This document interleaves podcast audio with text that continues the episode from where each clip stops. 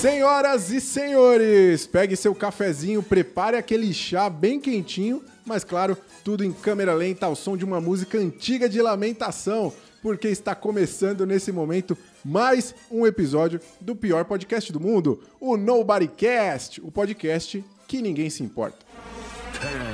10, 9, 8, 7, 6, 5, 4, 3, 2, 1, 0. Michael! Michael! Eles não ligam pra gente!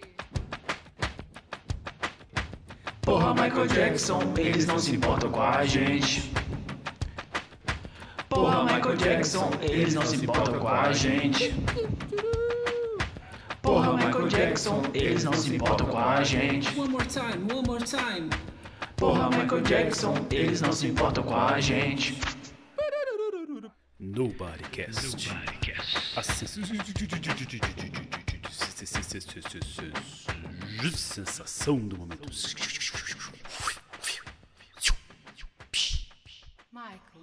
Eles não ligam pra gente. Sejam todos muito bem-vindos ao Nobody Cast, o podcast que bota o Snyder Cut pra mamar, já que aqui a gente já chegou a ter episódios aí com mais de 6 horas de gravação. Chupa essa, Zequinha, aprende aí como é que faz. Primeiro de tudo, atenção aí para os informes paroquiais de sempre, né? Segue a gente lá no Instagram, arroba NobodyCastBR. Lá você sabe tudo que vai rolar por aqui. Tem memes incríveis, as indicações da semana.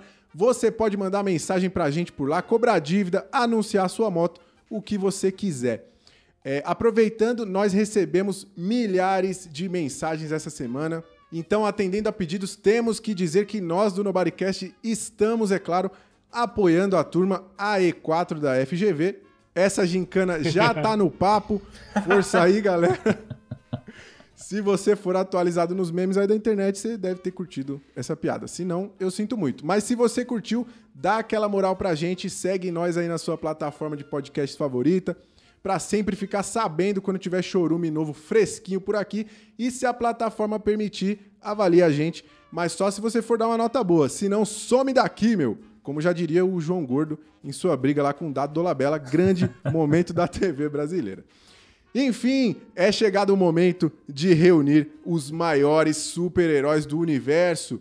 Eu começo sempre por ele, que estava no fundo do poço nos últimos dias, ele havia desaparecido, estava sem alma, era apenas uma casca oca, mas foi trazido de volta graças a uma caixa materna. No caso, estou me referindo ao modem da NET que finalmente foi instalado lá no apartamento dele. E agora ele tem internet. O pai tá on, galera. Recebam o próprio super-homem ressuscitado do Nobodycast, Caio César. Ô, você gastou a introdução toda comigo agora, hein? Sobrou alguma coisa pros outros? ah, sobrou. Eu caprichei no texto aqui. Pode ficar tranquilo. Caraca. Não, tô, tô, tô feliz aí com, com, a, com a introdução dessa semana, mas eu estou triste que não tô gravando aí com o cheirinho do seu cangote. Pois é, infelizmente Semana a gente passada estava gravando. mais legal. A gente estava dividindo a internet aqui, apartamento apertado, o quarto estava com aquele cheiro de sauna masculina, mas pelo menos agora temos aí essa, esse espaço individual cada um. Bom ter você de volta no velho esquema, Caio. Hoje você tá, tá numa vibe Snyder Cut ou numa vibe é, é, Liga da Justiça 2017? Não vou responder isso agora, me resguardo pra deixar para responder Ok, isso ok. durante o episódio. Ok, vamos elaborar isso depois então. Na sequência, eu vou chamar ele que vem com tudo montado num boto. Ele que é cabeludo, barbudo, é chucro e fede a peixe, mas que no momento que senta no laço da Mulher, Mar- da Mulher Maravilha, mostra que é um doce e que tem um coração gigante. Com vocês, Mamen Igor Lima. Fala, galera! E aí? Cara, gostei, gostei, gostei da introdução. Foi É, boa? Me faz lembrar uns carnavais atrás aí que tinha aquela música Foge Mulher Maravilha, Foge com Superman. Já entrei no clima aqui, tô Boa. feliz. E aí, Muito como é que vocês bom. estão? Tudo bom? Tudo certo, cara. Inclusive, gostei de você ter lembrado aí dessa música. É, acho que foi um desperdício não terem usado ela pelo menos numa cena extra. Acho que. Pois é, bem- eu- fiquei pensando que. Eu fiquei em dúvida, assim. Eu até, eu até joguei essa, mas eu tinha uma outra também, que é aquela é, Batman pra mim. Sabe qual é? Batman pra mim. Também Batman. é excelente. Tá Acho que essa forró, vai- É.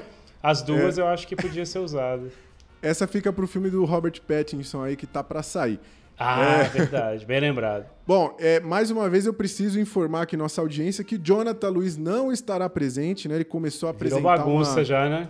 Pois é, ele começou a apresentar uma melhora no seu quadro de saúde aí, depois que ficou um tempo afastado do conteúdo tóxico aqui do Nobodycast, e agora tá complicado trazer ele de volta, né, pro mundo das drogas, mas garanto que ele voltará em breve pra chamar vocês aí de perde tempo do caralho. Fiquem tranquilos, tá tudo certo. Por hora, o que eu posso dizer é que temos um convidado aqui mega especial que irá tapar o buraco do Jonathan com muita classe. Vindo direto de outro planeta, um lugar muito melhor de se viver, um lugar muito mais avançado. Ele que vem contribuir com todo o seu conhecimento milenar e nos ajudar nessa dura missão. O Ajax do Nobodycast. Senhoras e senhores, recebam o homem, a lenda, o cara que comenta de cinema a BBB, diretamente do podcast Cinemou, Alexandre Almeida. Fala galera, Isso, beleza? Pô, eu fiquei, depois que eu vi aí, sentou no laço da Mulher Maravilha, não sei o que, eu fiquei com medo que tava vindo do- pro último, né? Peguei, peguei leve contigo, eu tenho que Você admitir viu que eu de longe leve. esse bonde vindo, já dá um, já dá um anseio, né, velho? Pois é, não, aí, pô, o cara falou do- da música lá do, do Ford Mulher Maravilha. Inclusive, essa música podia ter tocado na cena do, Bat, do carro do Batman, né? Ele entra lá, liga o som, podia estar tocando essa música. É verdade, Sim, cara, cara. ia ser incrível. Verdade, verdade. Imagina Deram o Alfred aí, ó. falando, né? O Alfred falando, vou soltar aqui os hits que você mais gosta. Ele fala uma coisa assim, aí começa. Nossa, isso ia A, a- a incrível. gente, a gente já tem dever de casa pro Jonathan já de, de editar essa cena e soltar no nosso Instagram aí. Acho que Boa. é merecido. Eu acho, eu acho também. Muito bom. Vamos fazer essa cena. Obrigado pela ideia.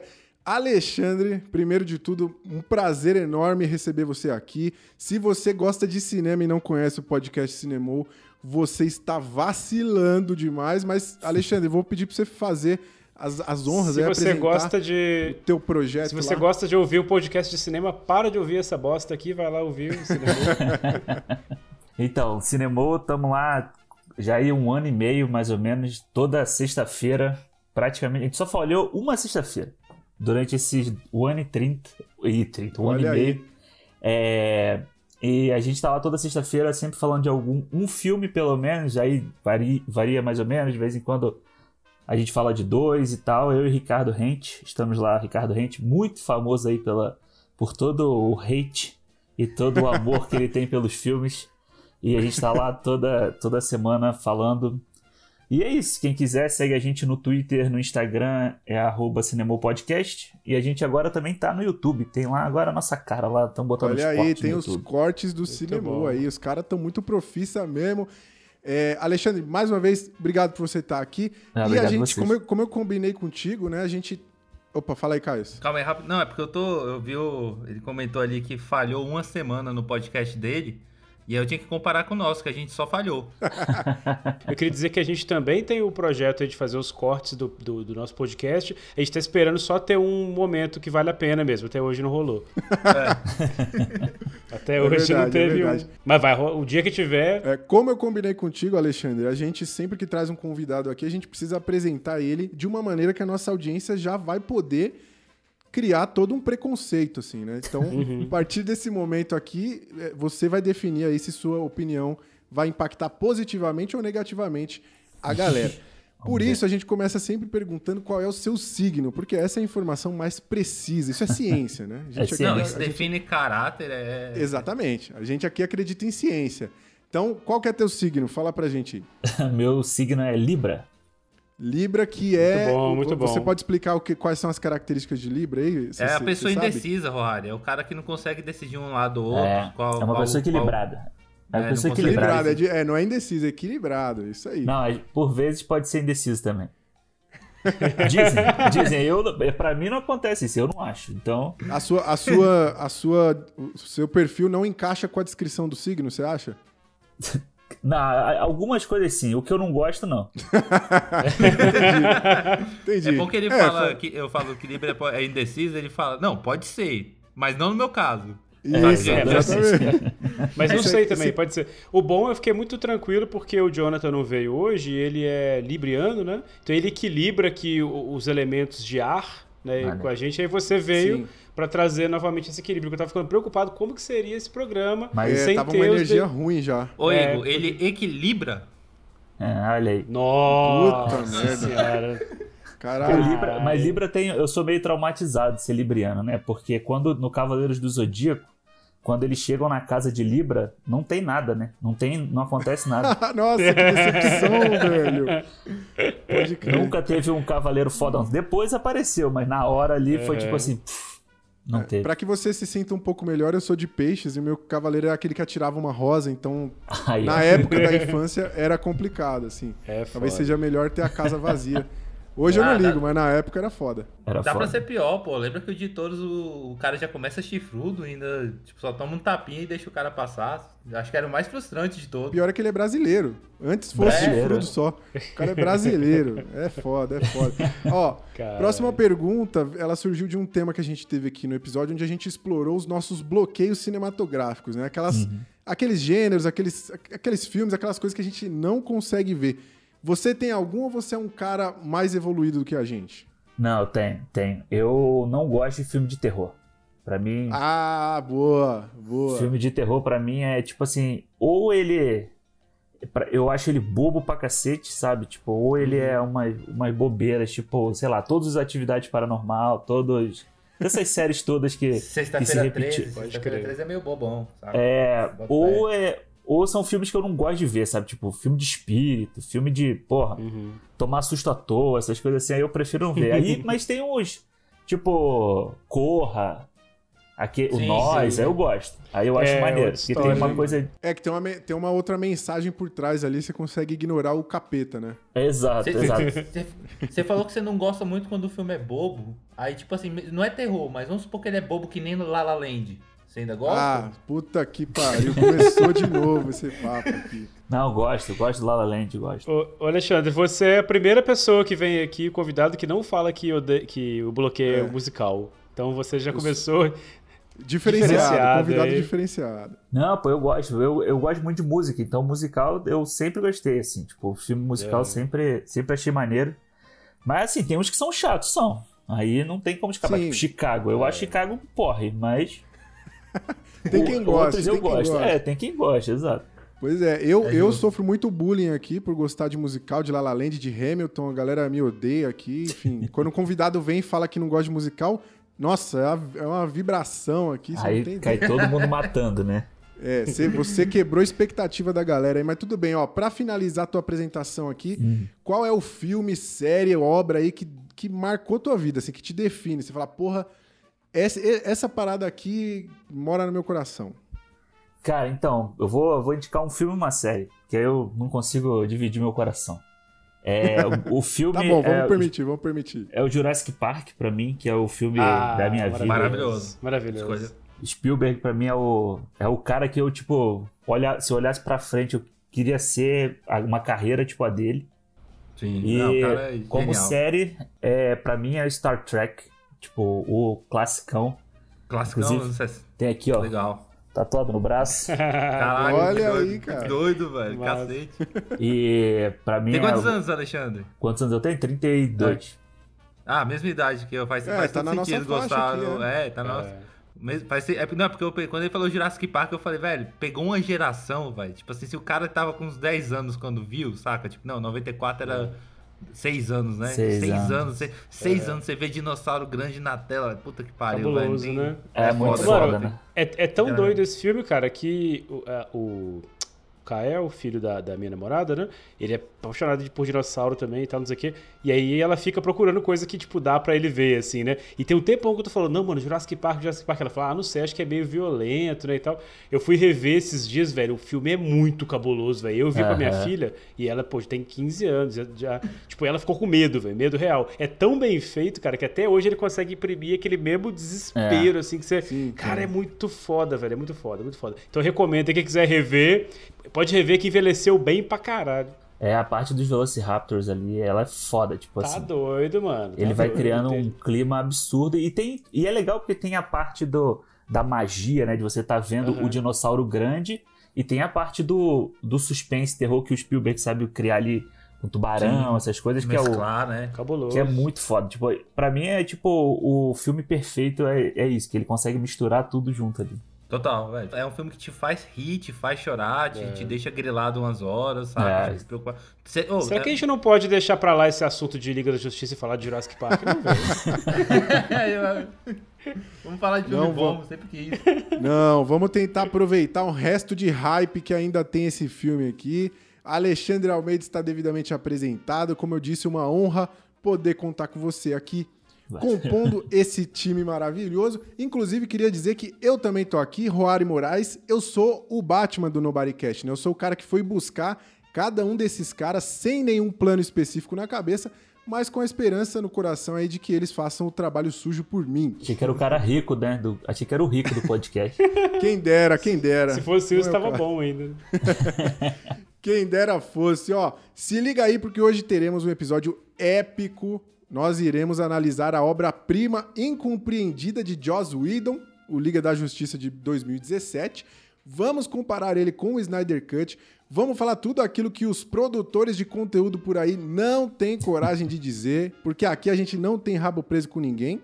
A não ser que alguma marca queira anunciar aqui, dar uma grana pra gente. Aí, nesse caso, a gente passa aquele pano legal, né? Se der uma moral, a gente fala bem até do sistema da HBO Go, que aqui a gente não tem esse negócio de princípio, não. Mas, enfim, antes de irmos pro papo principal, a gente tem aquele momento detox, né? O vale a pena perder seu tempo. Quadro onde os participantes te dão de lambuja indicações de filmes e séries fodas que você precisa assistir pra já. Mas se você for daqueles agoniados que não podem esperar uns minutinhos, dá uma olhada aí na descrição do episódio que você pode pular direto pro papo principal. Eu sempre acho que é um erro fazer isso, mas se você É, quiser a gente fazer... não recomenda, mas tem gente pra tudo aí. Esse é o momento. Pois é, galera, vamos pra mais uma semana aí de indicação. As as minhas nessa semana eu peguei um tema fácil e eu sempre tento ser temático aqui, né? Como o nosso caro ouvinte aí já sabe. Eu só que dessa vez é indicação de Oscar, né, velho? Não vou, não vou dificultar muito não. Vou pegar duas indicações de Oscars aí que eu vi essa semana. Queria falar outras, mas já tem colegas aqui do, do nosso podcast que mijou na indicação primeiro. Então Mijei vou assim que poder- assisti, eu mijei nela, porque eu ia fazer. mas a, gente tem, a gente tem muito filme bom de Oscar aí esse ano, muito filme legal pra assistir. É, o primeiro que eu vou indicar, Minari, de agora foi 2020, né? Todos, enfim, a, a data do, do filme é fácil, né?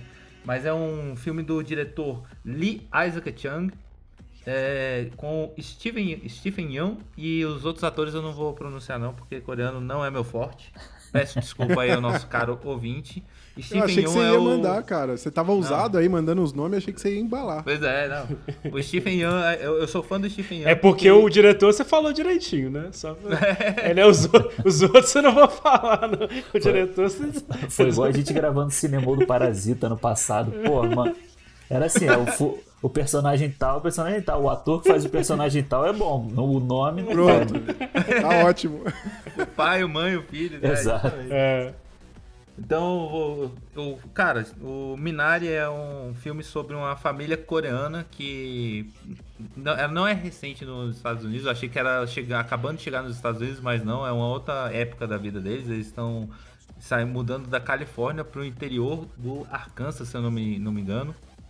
E o filme se trata sobre essa adaptação, saca? De como eles estão lidando com, com, com, essa, com essa nova perspectiva de vida, o, o sonho do principalmente do, do pai ali de, de, de, é, enraizar a família nesse, nesse novo local. Então, e aí a gente tem os dramas, dramas bem realistas, né? Eu achei um filme muito, muito realista, muito pautado ali pela realidade. Então fica essa indicação aí para o nosso querido ouvinte.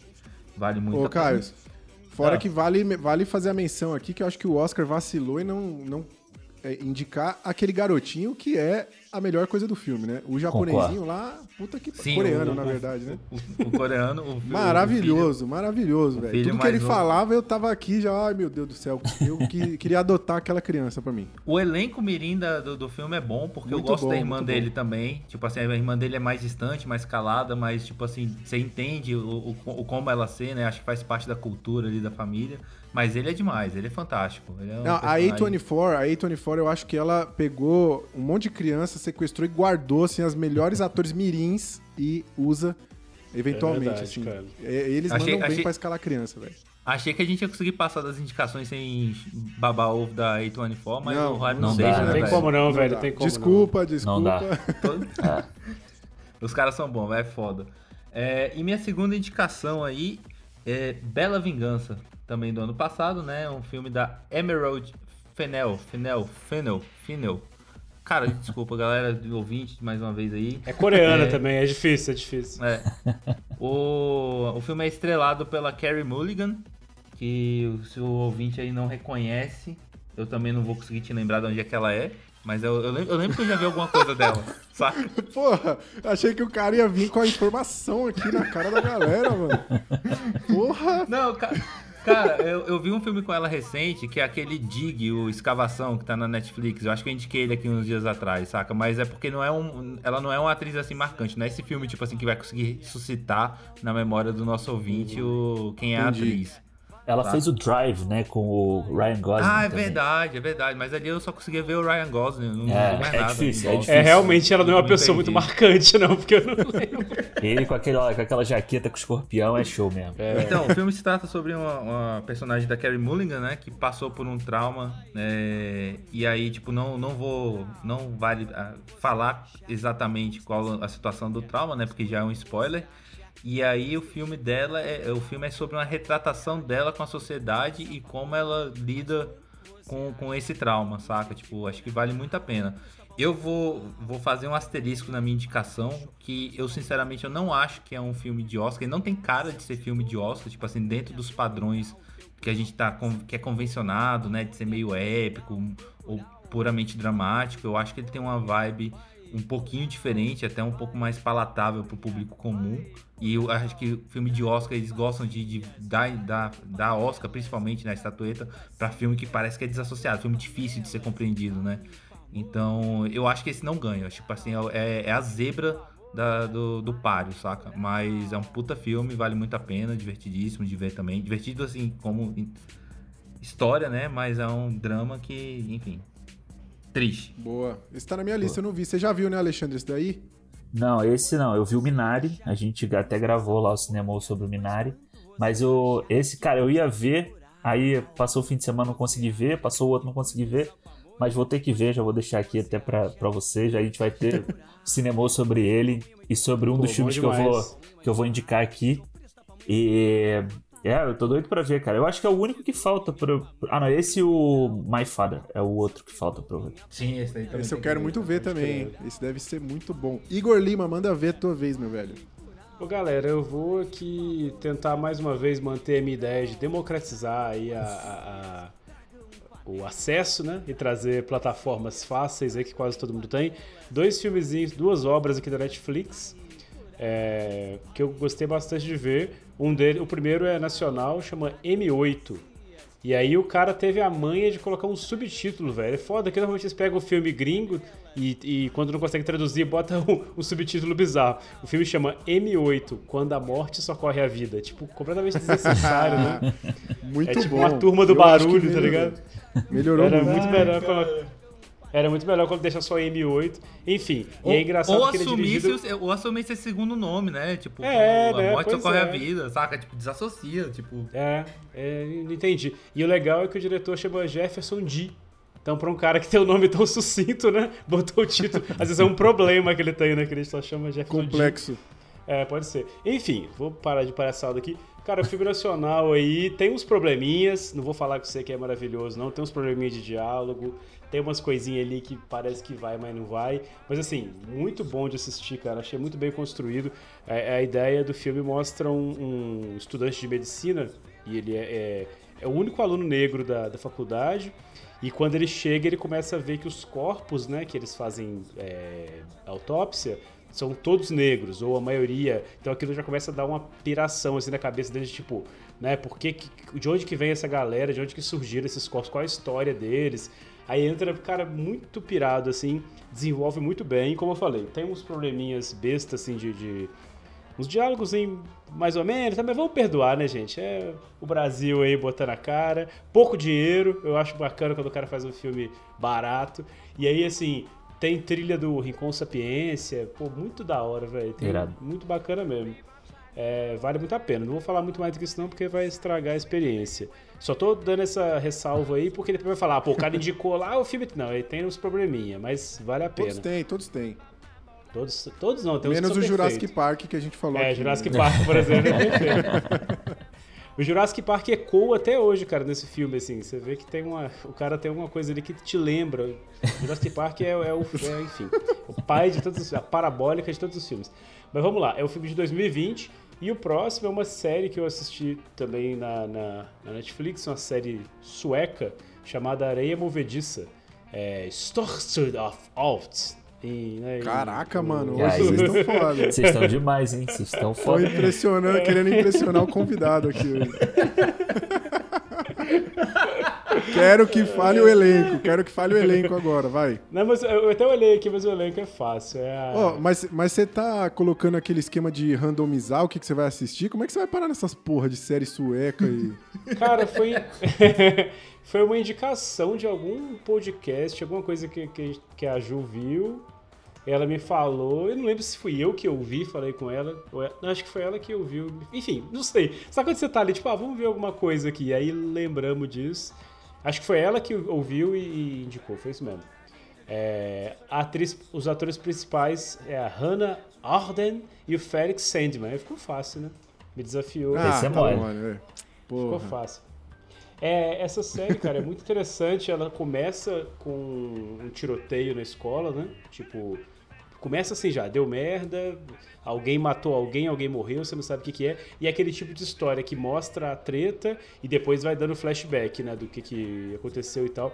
Mano, é muito da hora, velho. E é muito legal, porque por ser uma série sueca, ela foge um pouco daquela narrativa que a gente tá acostumado já, né? De, de, de Hollywood, né? E tal, não sei o quê. Tem um pouco, porque todo mundo meio que é influenciado por isso, mas ela tem um ritmo diferente, é um, é um tipo de atuação diferente, as referências são diferentes. Por exemplo, tem, tem umas coisas que eu acho muito da hora. Tem uma menina, por exemplo, lá, que é aquela pessoa que é a pessoa bonita do, do filme, por exemplo. Aí tem uma que você não sabe qual é, sacou? Tipo, porque ela é, é um, é um, um padrão diferente do que a gente tá acostumado. Enfim, muito legal, velho. Por experiência por si só de você ver uma coisa que é fora Boa. do, dessa, desse padrão é legal. E aí, enfim, vai contando a história do, do- como é que ela conheceu o, o namorado, né? Que levou ela a cometer. Aliás, ninguém sabe, né? Você vai saber depois. Que levou ela a, teoricamente cometer esse. Não, não, é porque. Olha você- spoilers. não, não é spoiler. É porque eh, começa com isso. Ela cometeu o crime. Aí depois que você vai desembolando pra saber o que aconteceu de verdade, né? Então, teoricamente, esse cara que, come- que leva ela a cometer o crime e tal, vai contando como é que eles se conheceram ali. Os caras. Bicho, cabuloso, velho. Cabuloso, cabuloso. Vale muito a pena. Só tem uma temporada. Não sei se vai ter a segunda. Parece que vai, mas não tá confirmado ainda. Mas vale a pena. Essa primeira temporada já, já se paga. Fica ponta solta ou ela explica a temporada, conta a Não, história toda? fi- se, se for essa aí já tá de boa. Se tiver a segunda, pode ser até que cague a história. Aí sim, aí sim. É bom. Então, beleza. Aí é bom. Boa, Igor. Indicações aí inusitadas, né? Então o público vai ter tudo que é opção. Eu vou trazer duas indicações aqui que, que são em homenagem a esse ator incrível que tá na briga aí. Não vai ser surpresa se ganhar o Oscar de melhor ator coadjuvante esse ano, que é o Daniel Kaluuya, um monstro de ator muito versátil. Então trouxe dois filmes aí em que ele mostra bem essa versatilidade. É, o primeiro é o, o Judas e o Messias Negro, né? Filme que, que é o que pode garantir a estatueta de, do cabra pelado dourado. É, o filme ele conta a história real do William O'Neill, que é um, um criminoso que se infiltrou no Partido dos Panteras Negras, coagido pelo FBI, e ele se torna peça-chave aí do assassinato brutal do Fred Hampton, que era o presidente do partido, personagem vivido pelo nosso querido Kaluuya. É, eu já vi quase todos os filmes do Oscar também, aí como o Alexandre comentou, e eu acho que esse com certeza tá entre os meus favoritos. Eu achei a história fantástica. O filme é muito estiloso, assim, ele tem uma energia muito da hora. É, eu acho que a história ela vai sendo contada numa crescente absurda, porque eu acho que ela termina no ápice, assim, ela acaba naquela cena perfeita. Então é aquele filme que sabe a hora de acabar. E eu acho que a escolha do título aqui do filme é muito feliz, mano. Quando, quando você vai conhecer a história do, da parada, você vê que ele é perfeito. E o meu destaque principal vai pra dinâmica aí dos dois protagonistas, né? Que é o Daniel Kaluuya e o Lakeith Stanfield, que estão brilhando. Então fica a dica também. Tem episódio sobre esse filme lá no Cinemô, né, Alexandre? Tem, tem. A gente fez um episódio duplo do Judas e Messias Negro e do Uma Noite em Miami. que é incrível também. Mas Tá aqui a gente tem a regra de não indicar mais do que dois filmes, senão a gente solta o barulho da galinha do The Room aqui, que é quando a Ah, gente boa. infringe alguma regra. É. Então, eu não vou poder aí validar essa sua, esse seu comentário, mas enfim, deixa no ar, deixa no ar. Ó, The Room, que depois do Jurassic Park, né? O segundo melhor filme já produzido no mundo. com certeza, com certeza. Com certeza. Mesmo. Ó, o segundo filme que eu trago é de 2020, é um filme que passou meio despercebido pela galera, mas que eu curti demais. Ele se chama Queen and Slim. E no Brasil ele ficou com o nome de Queen and Slim, Os Perseguidos. Né, o subtítulo mais inútil que a Thaís do BBB. Tem que ter, né? Mas mesmo assim, ó, a gente dá uma chance pra esse filme, que ele é Filmaço. muito foda, filmaço. A gente acompanha nele aí um casal que tá no primeiro encontro, que é o, a Queen e o Slim, né? Só que a parada não tá indo bem, eles são muito diferentes um do outro, não estão se bicando.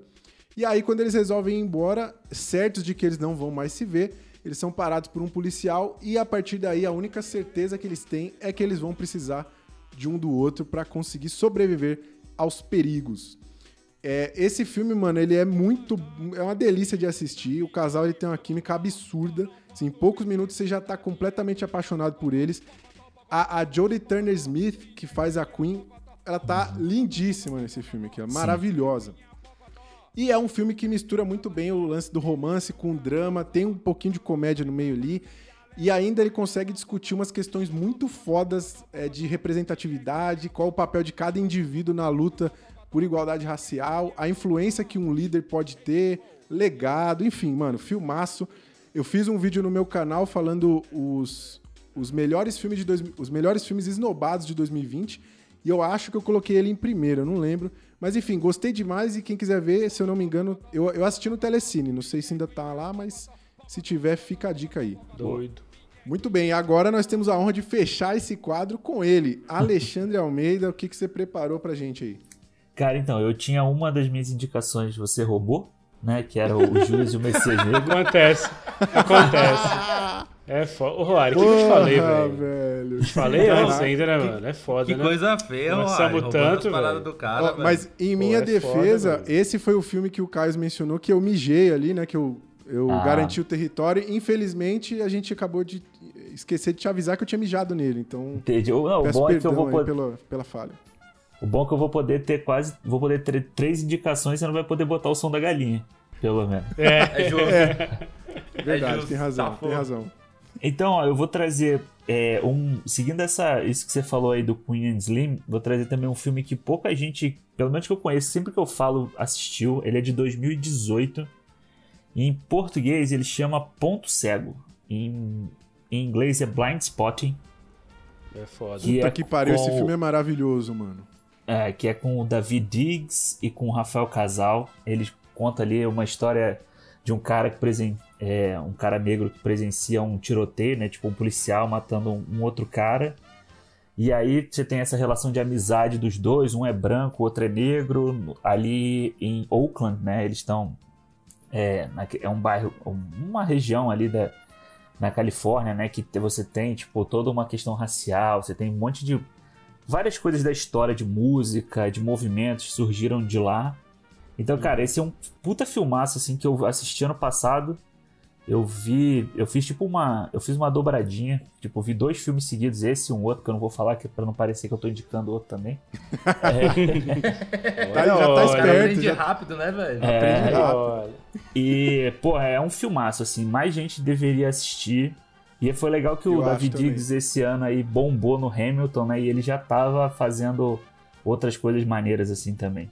Pô, só de lembrar desse filme eu fico todo arrepiado, mano. Aquele final ali, isso é louco. O Foda, final é foda, é. É Foda foda. demais esse filme. E o outro que eu vou trazer, ele também tá indicado ao Oscar, e aí quem quiser apostar no bolão, pode, pode seguir essa que ele vai ganhar o, o Oscar de melhor filme estrangeiro, que é o Another Round, ou em português, deixa eu pegar aqui, como é que é o nome? Mais Uma Rodada, Boa. que é um filme aí com o Mads Mikkelsen, né, que fez aí o vilão do Cassino Royale, fez lá o A Caça, Cara, esse filme é muito maneiro, porque, tipo, ele tem uma história que são quatro amigos, e aí eles vão. Eles vão fazer um experimento em que eles têm que manter o, o nível de álcool no sangue deles acima de não sei quanto, durante o dia inteiro.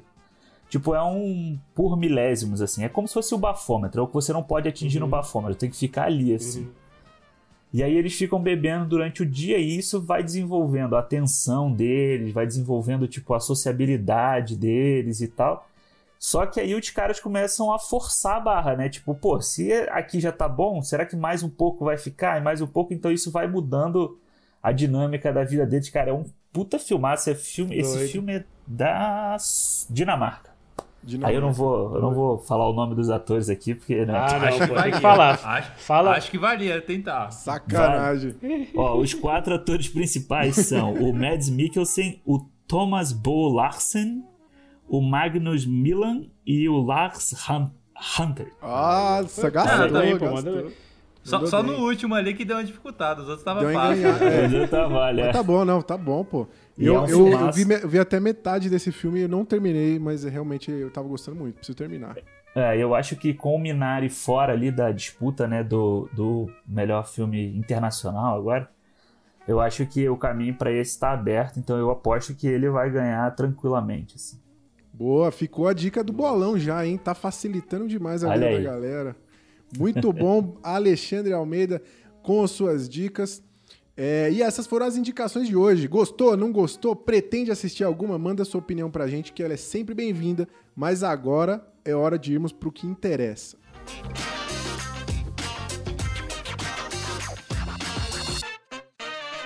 Depois de vermos o regaço que a Marvel estava fazendo no cinema com seu universo cinematográfico, fomos cada vez mais ansiando por ver a DC responder a isso, né? Fazer alguma coisa, botar aqueles super-heróis que nós tanto amamos, que assistíamos todo dia pela manhã lá no SBT, reunidos em um filme da Liga da Justiça. Imagina que louco seria. Foi então que foi anunciado Zack Snyder no comando da parada, os nerds estavam em festa, agora vai, mas infelizmente Zack Snyder saiu do projeto por um motivo trágico, todo mundo sabe aí o problema. Joss Whedon assumiu a bomba e o resultado não agradou a galera que estava muito no hype pra ver. A boa notícia é que o filme garantiu a sua vaga aqui no Nobodycast, né, ganhando o privilégio de ser analisado por esse time de especialistas completamente capacitado, embasado e sedutor. A gente sempre começa fazendo aqui um panorama geral, né, falando qual que é a nossa opinião sobre o filme antes de comentar cenas e tudo mais. Então queria primeiro começar sabendo de vocês o que, que vocês acham desse filme e se vocês lembram o que, que vocês sentiram quando assistiram lá em 2017, assim, quando vocês saíram da sala de cinema. O que, que vocês acharam? Vocês curtiram ou saíram decepcionados? Cara, eu vou, vou começar a puxar o bonde aqui. Eu, primeiro, antes de tudo, eu quero falar que esse, pra mim, é um filme muito Nobodycast. É um filme pra, que foi feito pra gente, ser, pra gente comentar aqui. Vou explicar aqui pro nosso convidado Alexandre, que a gente sempre fala de filme ruim, mas, cara, tem filme ruim que dói falar mal, saca? Tipo assim, que é, que é, que é um filme que, tipo assim, o cara... É uma paixão do cara, é quase um filme de garagem, saca? O cara decidiu É. fazer por acaso, o filme rodou e chegou na gente. Então falar mal de um filme que, tem, que custou 5 mil reais pra fazer é foda. É foda. Agora, um filme que custou 300 milhões e consegue ser ruim, velho, saca? Tipo, eu acho que é obrigação a gente falar mal do, do, do filme, saca? É. E aí, respondendo a, res- a- a pergunta do Roari, quando eu, eu, eu nem fiquei decepcionado, porque a minha expectativa era baixa, porque eu sou fã da Marvel e Marvel é melhor que DC. Mentira, não é por, por causa disso, não. É, a minha. a- eu nunca concordei muito com a visão que o Zack Snyder tem dos heróis do- da DC, saca? Tipo assim, essa visão triste, depressiva, séria saca? Tipo, de todos, que eu acho que encaixa muito bem com o Batman, mas assim, não precisa levar isso pra tudo quanto é lado. Não é uma visão que me, que, que me atrai, saca? Então, assim, eu já, desde o Batman vs Superman, eu já tava meio ressabiado ali com, com o que ele tinha apresentado, e eu não tava com tanta expectativa pro Liga. Fui, pra, fui assistir no cinema porque dever de casa, né? Sou nerd, tenho que ir. Mas nem, nem decepcionar não decepcionou. a real. Puxando o bonde aí, tipo, eu não assisti no cinema porque eu me. Não, eu, eu não vou gastar 30 conto pra ver uma, isso. Porque a gente teve. Porque o problema é esse: a pessoa que vai ver o, o- o Liga da Justiça e se decepciona, ela tá errada, porque ela viu o Batman vs Superman antes, né? E assim. Não tem como, velho. Não tem como. E, e, inclusive, eu vou, eu vou trazer uma questão aqui que ficou todo mundo falando desse negócio, né? Todo respeito aí, né? A, a- a dor ao momento do Zack Snyder. Mas o Batman e Superman foi ele que dirigiu. E aí? Não quer dizer bosta nenhuma. O filme é pior ou tão ruim quanto, entendeu? Então, assim, é muito difícil falar disso, né, cara? Porque é, é, eu acho que isso aí que, o- que o Caio falou é, é interessante, que a gente viu ali naquela trilogia do Nolan, né? Aquele Batman mais obscuro, não sei o que e tal. Parada que funcionou pra caralho. Aí a galera falou assim: ah, mano, vamos nisso aqui que, que vai dar certo. Bota o cara sofrendo, que é tudo emo, triste. E não funcionou, o filme é ruim, as cenas de. de- enfim. Aí quando eu fui ver, quando saiu Liga da Justiça, eu nem quis ir no cinema ver, não. Fui ver depois, assim, de um tempo. E, cara, assim, é como. É, é difícil até dizer. O filme. eu- enquanto ele tava rolando, eu tava assim, ih, né? Pra on- eu não sei, pra onde que vai isso? né? Eu queria muito ter ficado decepcionado. Acho que ia ser uma emoção É melhor. gostosa de mais. sentir, assim, sabe? É melhor. É, e você, Alexandre, diz aí. Olha, eu não vou, eu não vou esconder, não. Mas quando eu acabou o filme, eu- quando eu fui ver no cinema, eu saí com um amigo meu, a gente foi assistir junto, aí eu falei assim, pô, foi legal de ver, sabe? Foi, tipo, animado, foi colorido, foi mais o que a gente esperava, né? Aí, tipo, você sai e isso dura 10 minutos. Aí você vai descendo a escada rolante do shopping e você já vai pensando assim, puta, que merda isso, que merda aquilo. e já vai piorando ali mesmo, né? E eu sou, um eu sou defensor do, do Zack Snyder aqui. Eu gosto do Homem de Aço, eu gosto do Batman vs Superman. Sei dos defeitos, de vários Homem defeitos. de Aço que, eu gosto. De vários defeitos que tem ali nos, nos filmes e tal, mas eu, eu defendo a, a visão dele. E a parada é que quando veio o Liga da Justiça, né, eu falei assim, pô, estão trazendo o Joss Whedon, que fez lá o Vingadores, o primeiro Vingadores, que é um puta filme legal, filme divertido, consegue juntar bem os personagens. Aí quando fui ver o Liga da Justiça, falei assim, cara, cadê o maluco, sabe? Tipo, o cara que fez lá o Marvel vem e faz essa bosta aqui, tipo...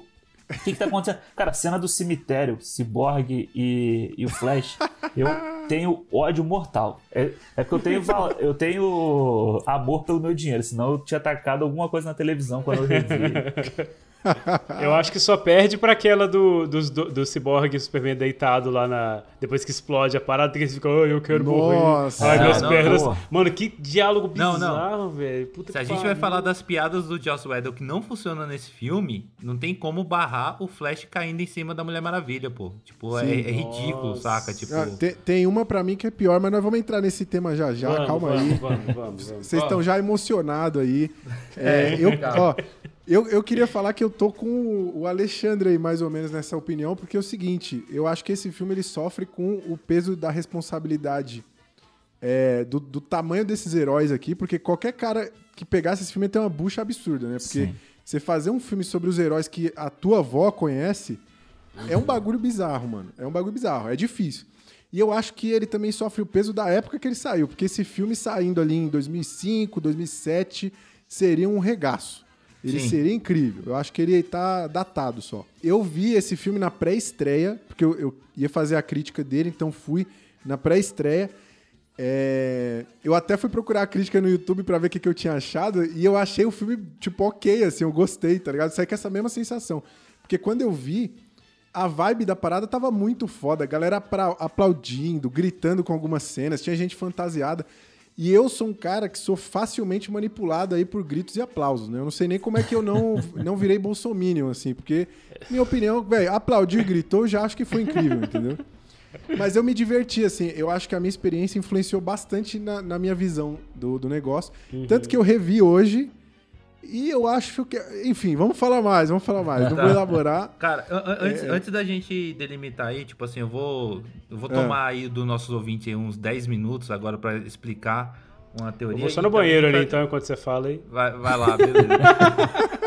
Ô, Valeu, Primeiro vou- de tudo, tipo assim, eu não sou. Primeiro eu tenho que me retratar quando eu falo que eu não sou fã da, da visão do Zack Snyder.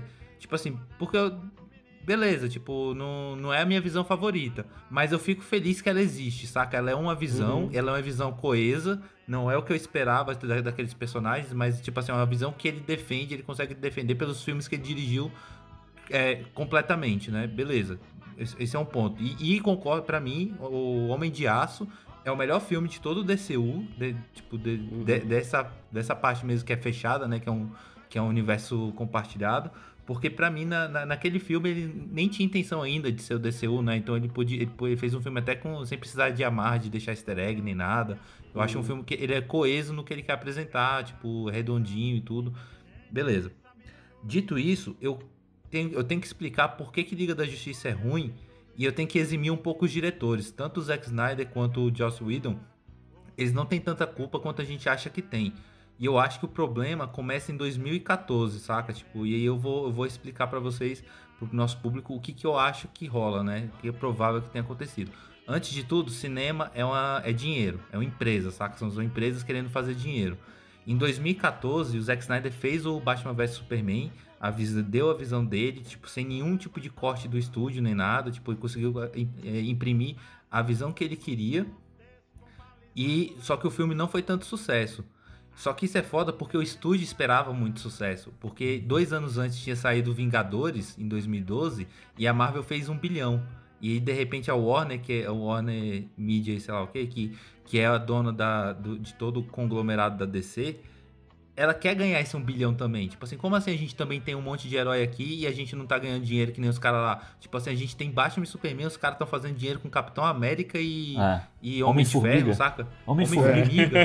Guardiões da Galáxia, mano. É, Homem-Formiga não é um bom exemplo porque não, não- não- é o que menos dá dinheiro na, na Marvel, né? Mas o, o Guardiões da Galáxia, saca? Tipo, então, e aí, tipo assim, os caras tá- tinham expectativa muito grande de ganhar dinheiro quando, quando eles começam a reunir heróis. Então você vê que é apressado que o filme do Batman vs Superman, ele existe antes de existir um filme apresentando esse Batman. Saca? Tem um filme do Superman e já vai pro Batman vs Superman e já vai pro Liga da Justiça, saca? Tipo assim, a escala é muito É. rápida. Enquanto a Marvel gasta 5, 6 anos pra poder apresentar todos os personagens e chegar em Vingadores, a DC quis pular etapas. Isso já é ruim, saca? Já é ruim porque obriga o diretor a contar uma história que não necessariamente ele queria contar. E aí, no É. meio disso tudo, eu- A tem, parte tem uma boa disso é que a gente não precisou ver um filme inteiro do Cyborg, por exemplo, né? A parte boa. Ah, tal- talvez fosse bom, pô. Talvez fosse bom. Mas talvez não, né? Porque tá aí os filmes do É. Thor, né? Pra, pra provar o primeiro e o É. segundo que não são legais. Mas de- no meio disso tudo aconteceu uma parada que, tipo assim, a a DC vinha fazendo sucesso com os- a trilogia do Nolan do Batman, com o último filme batendo um bilhão. Então eles ficam com aquela, tipo, sensação, porra, filme de super-herói sério, dark, funciona. Aí eles investem no Superman, que dá uma grana, e investem no Batman vs Superman, que não dá a grana necessariamente que eles queriam, saca? Tipo assim, porque eles acham que aquela visão fúnebre e séria tem que implicar em tudo, em todos os filmes. E aí a Marvel, e aí eu acho que 2014 é um ano decisivo pra fuder com o Liga da Justiça. Porque em 2014 a Marvel lança Guardiões da Galáxia, que é só o filme mais colorido da Marvel até então, saca? Tipo, extremamente colorido, personagens desconhecidos e o negócio faz uma puta grana. A Fox, que tipo assim, tinha direito dos personagens da Marvel na época, lança Deadpool, acho que Deadpool é de 2016, né? Depois. Eu Posso estar lembro. falando besteira. Não, 2014, é, dois- 2014 é o Liga da Justiça e o não, é o Batman vs Superman 2017, e o Liga da Justiça. Não, Deadpool é, 2014, 2016. 2014 é o Batman vs Superman e o Guardiões da Galáxia. Aí pensa que um, um fez sucesso e o outro não. E aí depois a gente tem o Deadpool, que é um filme, tipo, pautado em piada, que fez um sucesso pra caralho, tipo, rendeu muito comparado ao dinheiro que foi investido. Não fez um bilhão, mas ele custou só 70 milhões. E, a, e aí você já vê que, na, por exemplo, Esquadrão Suicida, que é DCU, a, a DC já mudou completamente a visão do que ia ser o filme. O filme ia ser um filme sério, dirigido pelo David Aja, que é um diretor... David Aja não, David Ayer, que é um diretor sério, de filmes sérios, né? Fez Dia de Treinamento, fez o é, Coração, Coração de Ferro com Brad Pitt. Então, e aí eles pegam esse cara que faz filme sério e do nada, tipo assim, velho, você vai ter que meter umas piadas aí. Já cagou o Esquadrão Suicida, saca? Tipo, o Esquadrão Suicida cagou nesse ponto, porque, tipo, eles tentando correr atrás do tempo. E aí, pra 2017, quando vai ter Liga da Justiça, que já tava planejado com o Zack Snyder desde o começo, os caras já começam a pesar a mão em cima do cara, pô. Tem que fazer engraçado, tem que botar piada, tem que concorrer com a Marvel, não pode fazer do teu jeito, tem que fazer do jeito deles, saca? Então, assim, o filme já, já começa meio cagado antes do Zack Snyder sair. E aí, quando acontece um, um trauma na vida do cara, os caras aproveitaram essa oportunidade pra chutar a bunda do cara e trazer o cara. Os caras queriam tanto fazer igual a Marvel que trouxeram o cara da Marvel, né? Ah. o Joss Whedon dirigiu, dirigiu os dois primeiros Vingadores. E aí, e aí fala pro cara, ó, pega esse negócio aqui que tá vendo no caminho e bota no teu, saca? Então, assim, também não, não é, foda, né? não é culpa. É. Agora saiu a, a visão. A galera tá. é, todo mundo gostando aí da- do, do Snyder Cut, né? Que é a visão do Snyder crua, né? Mas, cara, sinceramente, assistindo Liga da Justiça, eu também gostaria de ver a visão do Joss Whedon. Ver um filme que seria É. só do Joss Whedon, que também ia ser, Aham. ia ser, ia ser É, ficou no meio completamente do diferente. caminho, né? Release the É. Whedon Cut. Então, assim, Vamos a- lançar a hashtag aí.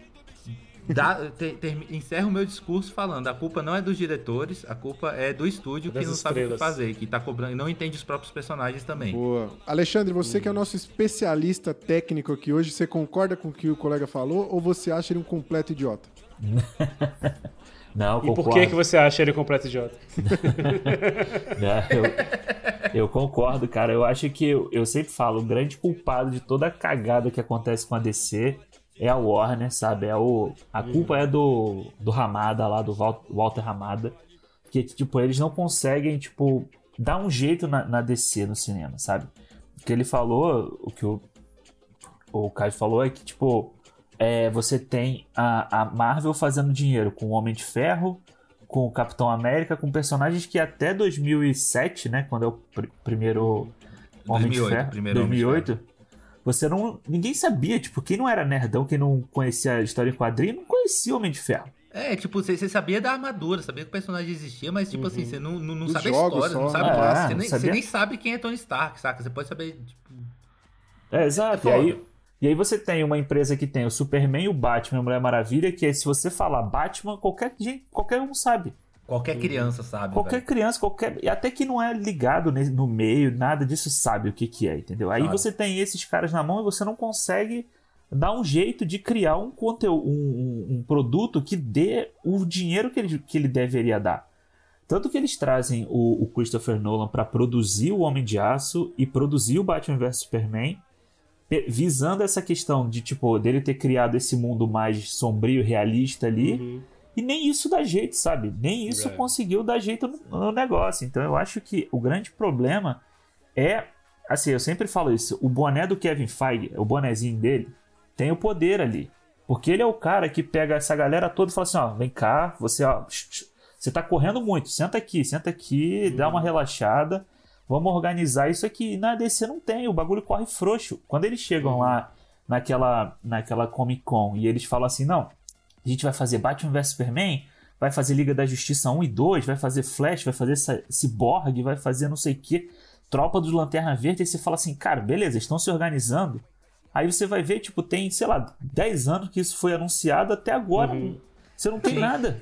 Nada. Os caras só jogam no calendário, parece nós aqui. É. Nós joga na- no, no Instagram os temas. Faz o post-it. Ah, aí não tem nada, entendeu? então, tipo assim, eu acho É que. especulação vazia, né? É, o, o Zack Snyder, eu acho que ele é um cara muito corajoso de peitar, sabe? E falar assim, eu vou fazer a minha visão. Ele, ele foi corajoso fazendo Watchmen, fazendo 300. As pessoas podem... Tem gente que pode não gostar. Principalmente o Watchmen, cara. tipo, Ele, mas ele falou assim, não, o pessoal fala, vai ser inadaptável.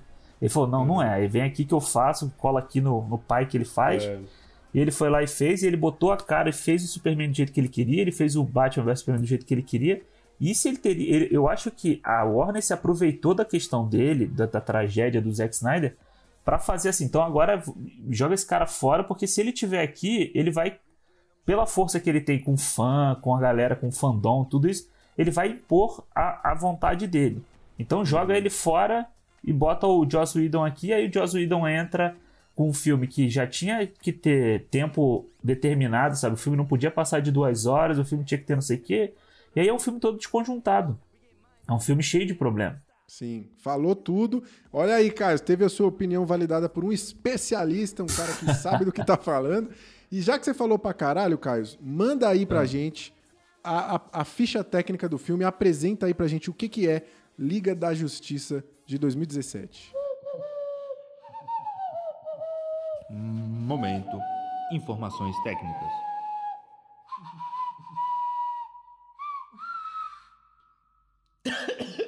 Vamos lidar com dados aqui então, né? Vamos lá. Liga da Justiça de 2017, filme dirigido pelo Zack Snyder, roteiro de Chris Terrio, o- a produção de novo pelo Christopher Nolan, né? O Alexandre mencionou que ele é, produziu o Homem de Aço e o Batman vs verdade. Superman, e aqui ele ainda tá também incluso. E vou ressaltar aqui que entre os produtores também tá o Ben Affleck, né? E ali num cargo Sim. provavelmente para ganhar, fazer uma grana, ganhar um dinheiro. Entre outros, a lista é grande, eu não vou passar por tudo. o orçamento é de 300 milhões, que é um orçamento bem bacana. É o maior orçamento que a gente já de um filme que a gente já analisou aqui no podcast. Saca? Cara. Tipo, a gente só pega, a gente só Isso pega já diz muita ruim. coisa, isso já diz muita coisa. Justamente. Então, esse, esse aqui é um filme que gastou muito pra, pra falhar. O, a bilheteria dele aqui, o, tanto no box, no box office quanto na Wikipedia, é, eles concordam em 658 milhões, isso daí eu arredondei pra cima. O IMDB, aí agora vamos pras notas, né? O IMDB dá 6,2. O Rotten Tomatoes dá 40% pela crítica e 71% pela audiência, o que Tá muito. Pro- É muito, né? É muito. A audiência é fã, a audiência, tipo assim, o, o fandom aí da DC, tipo, apoia o, o filme, né? Beleza. Menos quando é, Ah. filme pro- quando é filme protagonizado pela mulher. Eles não gostam. Ah, é, É, tem isso. é. É muito doido isso, né, É velho? verdade, tem Pois isso é. mesmo. E eu acho infinitamente melhor, cara. Eu também. Não. O- o- é foda, o nerd é machista, velho. Tipo, É. Não tem jeito, não o- tem hoje jeito. em dia, misógino, né? Tipo, os incels e tudo é foda. É, é triste. É, Metacritics aqui a gente tem 45 de Metascore e 6.2 de User Score. No Cinema Score. É, é bom que esse filme é recente, foi visto por todo mundo, que tem nota dele em todo lugar. Que nos outros filmes aqui não tem nem nota em alguns É, em tem uns que não tem em nem nota. sites. Então aqui a gente tem o Cinema Score dele é B+, B+. E no Google ele tem 76% de aprovação, tipo, equilibrado ali com a nota dele no Rotten Tomatoes. No geral, uma nota 7 aí, se a gente arredondar todo mundo, uma nota tipo 7, isso. 6 e Mas é uma, pouquinho. puta, é uma puta boa vontade. Eu acho que é tipo assim, quem é fã vai lá e dá uma nota boa porque é fã do, da DC e rola essa, essa polaridade aí que não pode gostar da Marvel. Aí o cara infla a nota pra poder É. parecer que é melhor que os da Marvel, saca? Besteira, velho, besteira. Porque, velho, a Marvel é melhor no cinema. Vou, vou, vou, vou, vou, soltar essa, essa bomba aqui. A Marvel é melhor no cinema, ponto. Mas a DC é melhor nos quadrinhos, é melhor no, nos jogos, se pá, no, nos filmes animados, com certeza. Nos desenhos, Saca? com Tipo certeza. assim, e, e todos, todos, as duas editoras e todas as outras têm várias histórias boas. É uma besteira, velho. Consome tudo. Consome tudo, para de dar dinheiro pros caras de graça e consome na pirataria, é sacanagem. Caraca. Ô, ô, Caio, foi legal esse negócio que você falou do, das notas, né? Ó, pro Alexandre ter uma ideia, a gente avaliou na semana passada ou retrasada um filme do Zico, né? Uma aventura do Zico. Você, você é flamenguista ou não? Não, eu sou vascaíno. Vascaíno. Então, enfim, esse filme não vai ter apelo contigo, mas é, é uma aventura do Zico. A gente foi conferir as notas, não tinha. E aí a É. gente fez o nosso papel social, todo mundo entrou lá e deu 100% do filme lá no Google. Se você entrar no Google, Inclusive, fa- faz isso também, cara. Entra no Google É, e avalia lá, por favor. ele, A- ele a tá no gente- Prime Video, A gente inclusive. começou um movimento aí na internet para que uma aventura do Zico seja o filme mais bem avaliado do Google. Exatamente. Merece, Se você puder viu? contribuir. É, e, e o filme tá lá no. O filme tá lá no Prime Video. Recomendamos que você assista. Quer dizer, não sei aí, né? No Canadá se vai estar no catálogo. É, aqui é se diferente. tiver, Ah. se tiver, vai ser foda, hein? Olha aí o Não, Prime aqui, Video. aqui até Vou entrando. te dar só um motivo pra dar cinco estrelas. Tem Ed Johnson. Puta, aí, então, aí, ó. O Eric Johnson que é vascaíno, então já, já tá melhor, já tá ali Ó, balanceado. melhorou. Já boa. conversa, né? Já. É justo.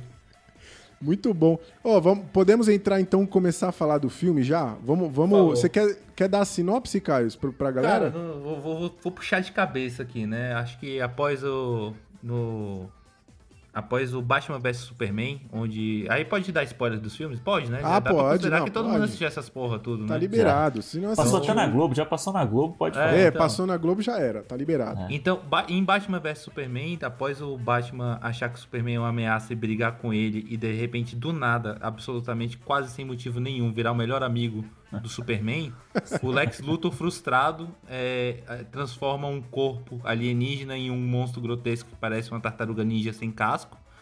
E que mata o Superman. Então a gente, no Liga da Justiça, a gente começa da premissa de que o Superman está morto e o e o Batman descobre que o Batman e a Mulher Maravilha, quase que ao mesmo tempo, simultaneamente, descobrem que a Terra está prestes a ser inva- invadida pelas tropas de Darkseid, é, comandadas pelo Lobo da Steppe. Então é um filme que a gente acompanha aí o Batman no- com medo do, do fim do mundo, do apocalipse, tentando reunir todos os heróis possíveis que ele tem conhecimento para poder lutar contra o grande vilão. Não foi uma boa sinopse? Acho que foi de boa, né? Foi boa, Acho que foi Eu acho foi bom, foi. bom. É, eu, acho só, eu acho só que.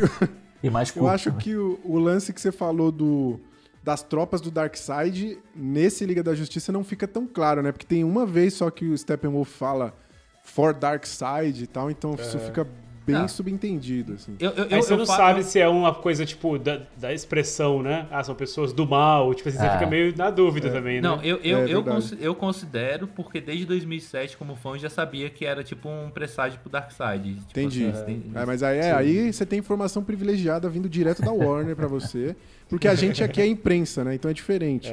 Mas o público que tá Mas- acompanhando a gente não vai saber.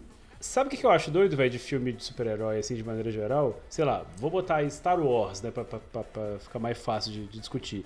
Quando você vê o filme e você começa a fazer análises a partir né, do que você sabe, porque você lê os Legend, porque você lê os quadrinhos, porque você viu as séries, você pode achar o justificativo. Mas, cara, pra mim não faz sentido. Se você tá vendo o filme, É o o filme filme. tem que ter explicação, entendeu? Tipo assim, o filme Exatamente. tem que se. Tem que se... Não adianta você falar assim, ah, isso aqui não fez sentido nenhum, mas é porque lá atrás. Cara, sabe, eu entendo enquanto fã, assim, que, é legal você fazer essas ligações.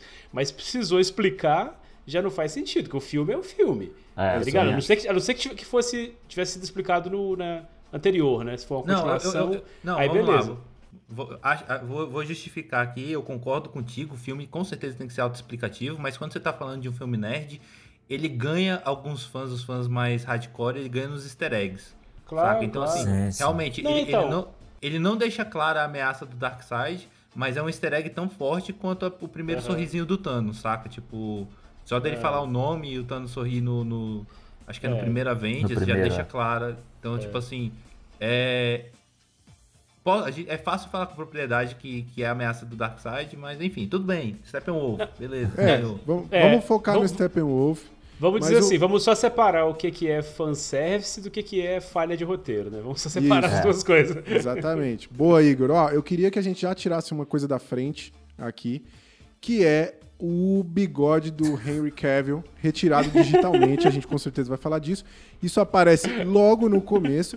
E eu fico muito puto porque os caras fazem o super-homem voando no sol e os malucos não conseguem tirar um bigode, mano. Tipo, o filtro do. Instagram tira bigode, tá ligado? Eles podiam Posso ter passado o filtro do É Instagram ali. Vai, passa Eu dou- aquele pano. Ô, dou ô Caio, você tem, pano. Você tem o pano da DC também, o rodo da DC, porque Tem. quando é filme da Marvel, ele vem Também. com o rodo personalizado aqui, passa de um jeito Vermelhinho, né? inacreditável. É lindo. é triste.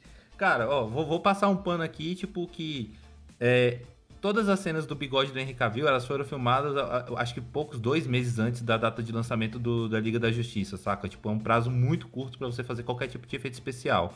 Ele tava filmando, não sei se, é- se o público sabe, mas a história por trás, ele tava filmando Missão Impossível na época, que ele precisava manter o bigode. A Warner tentou pagar pra Paramount e falar, olha, a gente, eu pago pra, tipo assim, pra ele poder tirar o bigode e eu pago os efeitos especiais pra você colocar o bigode, que é mais fácil digitalmente, ou, ou implantar, ou maquiagem de bigode, tipo assim... A Paramount acho que foi filha da puta, queria ver o circo pegar fogo, sabe? Assim, só um negócio. Tipo assim, falou, não, não quero gostei. não. Vai, vai ter, que- vai ter que ficar de bigode mesmo, não pode tirar o bigode e pronto. e aí os caras tiveram que filmar de bigode e com dois, duas, dois meses antes do prazo, saca? E investiram 25 milhões de reais, na- de dólares nas, refilma- nas refilmagens como um todo, se eu não me engano. Eu não sei qual foi o preço do bigode exato, mas não, não foi dinheiro suficiente. Se tivesse tido mais tempo, eu imagino que talvez eles tivessem conseguido. E por outro lado, o rosto humano é a parada com, qual- com a qual a gente mais tem familiaridade. A gente é, como, ser, como animais, a gente é treinado para reconhecer o, o rosto humano desde que, que nascemos. Então é onde a gente mais percebe erro, saca? Tipo assim, é por isso que tem o Vale do, da Estranheza lá, tipo assim, que é dificílimo fazer um, um rosto humano à perfeição, porque qualquer detalhezinho que for tiver errado, a gente acha esquisito, saca? Então assim, eu vou passar esse pano aí que, tipo assim, tinha pouco tempo. Discordo. O Roari falou isso Discordo, sobre não- o filme ter saído na data mim. errada, né?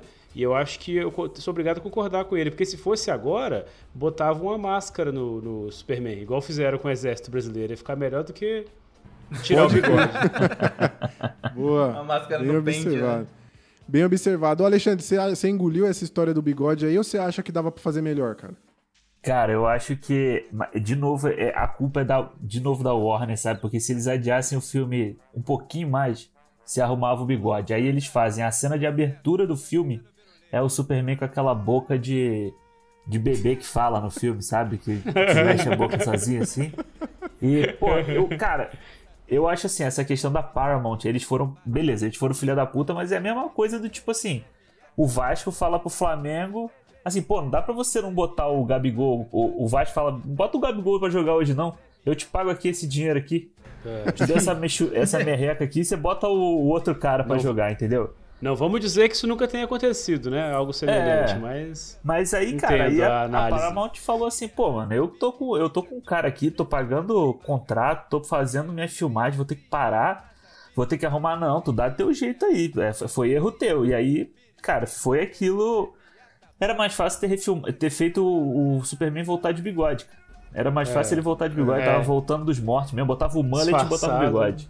É. Ia ser do caralho, ele ia ser do caralho ele voltando de bigode. Olha essa porra, mano. Que oportunidade. Deixava a barba, pô, já metia a barba toda, que aí fazia o Pronto. bigode, barba e o cabelo grande. Aí fazia o Verdade, verdade. Verdade. fica da hora. Ô, mas você levantou, você levantou um ponto legal aí, que a primeira cena do filme é ele, né? Tipo, é um close na cara dele, É, saca? Tipo, é. E, e- e é desnecessária a cena.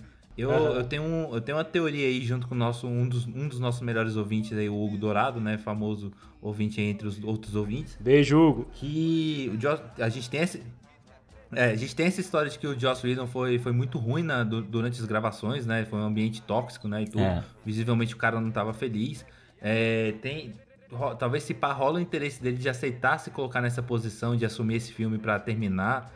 Porque ele tinha interesse de dirigir um filme da, da acho que da Batwoman, né? Da, da Batgirl, né? Se eu não me engano, É, que ele isso. dirigiu o filme da Batgirl. Então assim, acho que ele se coloca nessa, não, faça isso daqui e depois vocês me dão um filme que eu quero fazer, sei lá. Porque o cara nem assinou o filme, só pra vocês terem noção, saca? Tipo assim, no, no, no, no Liga É, da Justiça aparece dele, só, o, só, só tem o nome do Zack Snyder. Então, a gente tem essa teoria, saca? Tipo assim, de que ele tava numa posição ruim, ele não tava feliz, e ele, falou, ele deve ter decidido cagar o filme do jeito que ele pudesse também, saca? Tipo, Sabotou ele tem- o próprio negócio. ele tem, ele tem algumas decisões, velho, que não faz sentido, saca? Tipo assim, ele é um cara muito esperto, ele entendeu, ele entendeu muito bem os personagens da Marvel pra poder fazer os Vingadores. E ele faz umas piadas com o Batman que nunca seria o Batman Ah. fazendo, saca? É estranho, E, é estranho. e ele, e ele abriu o filme com essa cena do bigode, tipo assim, é botar na cara, olha aqui, ó, que já começou errado essa porra. É, Mano, tem um negócio é muito, muito estranho na roupa dele também, nessa cena, né? Que é Inicial, que ele tá com a roupa, parece de, de- de espuma, assim, um negócio muito esquisito, cara. É. Porque é, muito uma imagem estranho. meio de celular, assim, né? Isso. Tipo, tentaram fazer ela meio mal feita, mas ele tá com uma roupa que tá desenhado, assim, os músculos. É muito Isso é chocante, todo, cara. pô. é. Não, mas, Mas, depois melhora bem, pô, depois melhora bem. Nessa É tipo primeira a roupa é muito do Shazam, bizarro. né? É tipo a roupa do É. Shazam. É muito Eu vou defender feio. uma parada dessa introdução aqui, esse, esse primeiro momento que a gente tem do filme, que eu particularmente gosto, que é o filme mostrar o impacto da morte do super-homem no planeta. Eu gosto Sim. disso, gosto de ver a- a- a- como que tá aquele clima melancólico, os jornais ali. É, tem até um momento que mostra um cara revoltado, você vê que influencia até a alimentação das pessoas, porque tem um cara revoltado que chuta ali legumes Aham. e frutas, então ele não quero mais saber disso, eu vou comer fast food a partir de agora. Acabou o veganismo, ele chutou ali. Acabou o veganismo. Chama o Exatamente. super-homem pra defender os veganos aí, seus otários. Não, e e, ó, a música que eles escolhem aqui no começo eu acho muito foda. Eu go- gostei pra caralho dessa música da introdução aqui. É, eu acho que a introdução é tipo uma coisa mesmo, Deus está morto, assim, né? Uma coisa do tipo, fudeu, É. a, a esperança da humanidade a, a gente foi contra ela e agora ela morreu, o que, que vai acontecer, né? E é engraçado porque, tipo, essa cena eu achei que era do Zack Snyder. E depois a gente vê que não tem nada a ver. Que o Zack Snyder não ia botar essa cena no início do filme, né? Então é o Joss Whedon meio que fazendo, mimicando ali o, o, o, É. o Zack Snyder. Exatamente, tentando equilibrar um pouco ali. Eu, eu particularmente gosto, acho essa cena, acho esse momento bom. E aí a gente vem pra um Batman que ele já sabe o que, que tá rolando, ele usa aquele bandido como isca lá. É, o que, que vocês acham dessa parada, pra começar, assim? Vocês acham isso, essa uma boa introdução pro, pro plot, assim, pro dilema que a gente vai enfrentar? Cara, ela começa bem essa cena. Eu acho que ela tem uma ambiência boa, uma ambiência de Batman, de Gotham. Uhum. Só que, tipo, ela me perde na hora que o Batman deixa o cara ir embora, pô. Tipo assim, depois que ele Aham. consegue o que ele quer, faz uma piadinha, o cara faz uma piadinha e o Batman, tipo assim, o cara que era bandido desde o começo, o cara deixa ele, o Batman deixa ele Pode solto. crer. pá. É, Perde o propósito, saca? Tipo, não, não, não, não- deixa de representar o personagem que o Batman é, saca?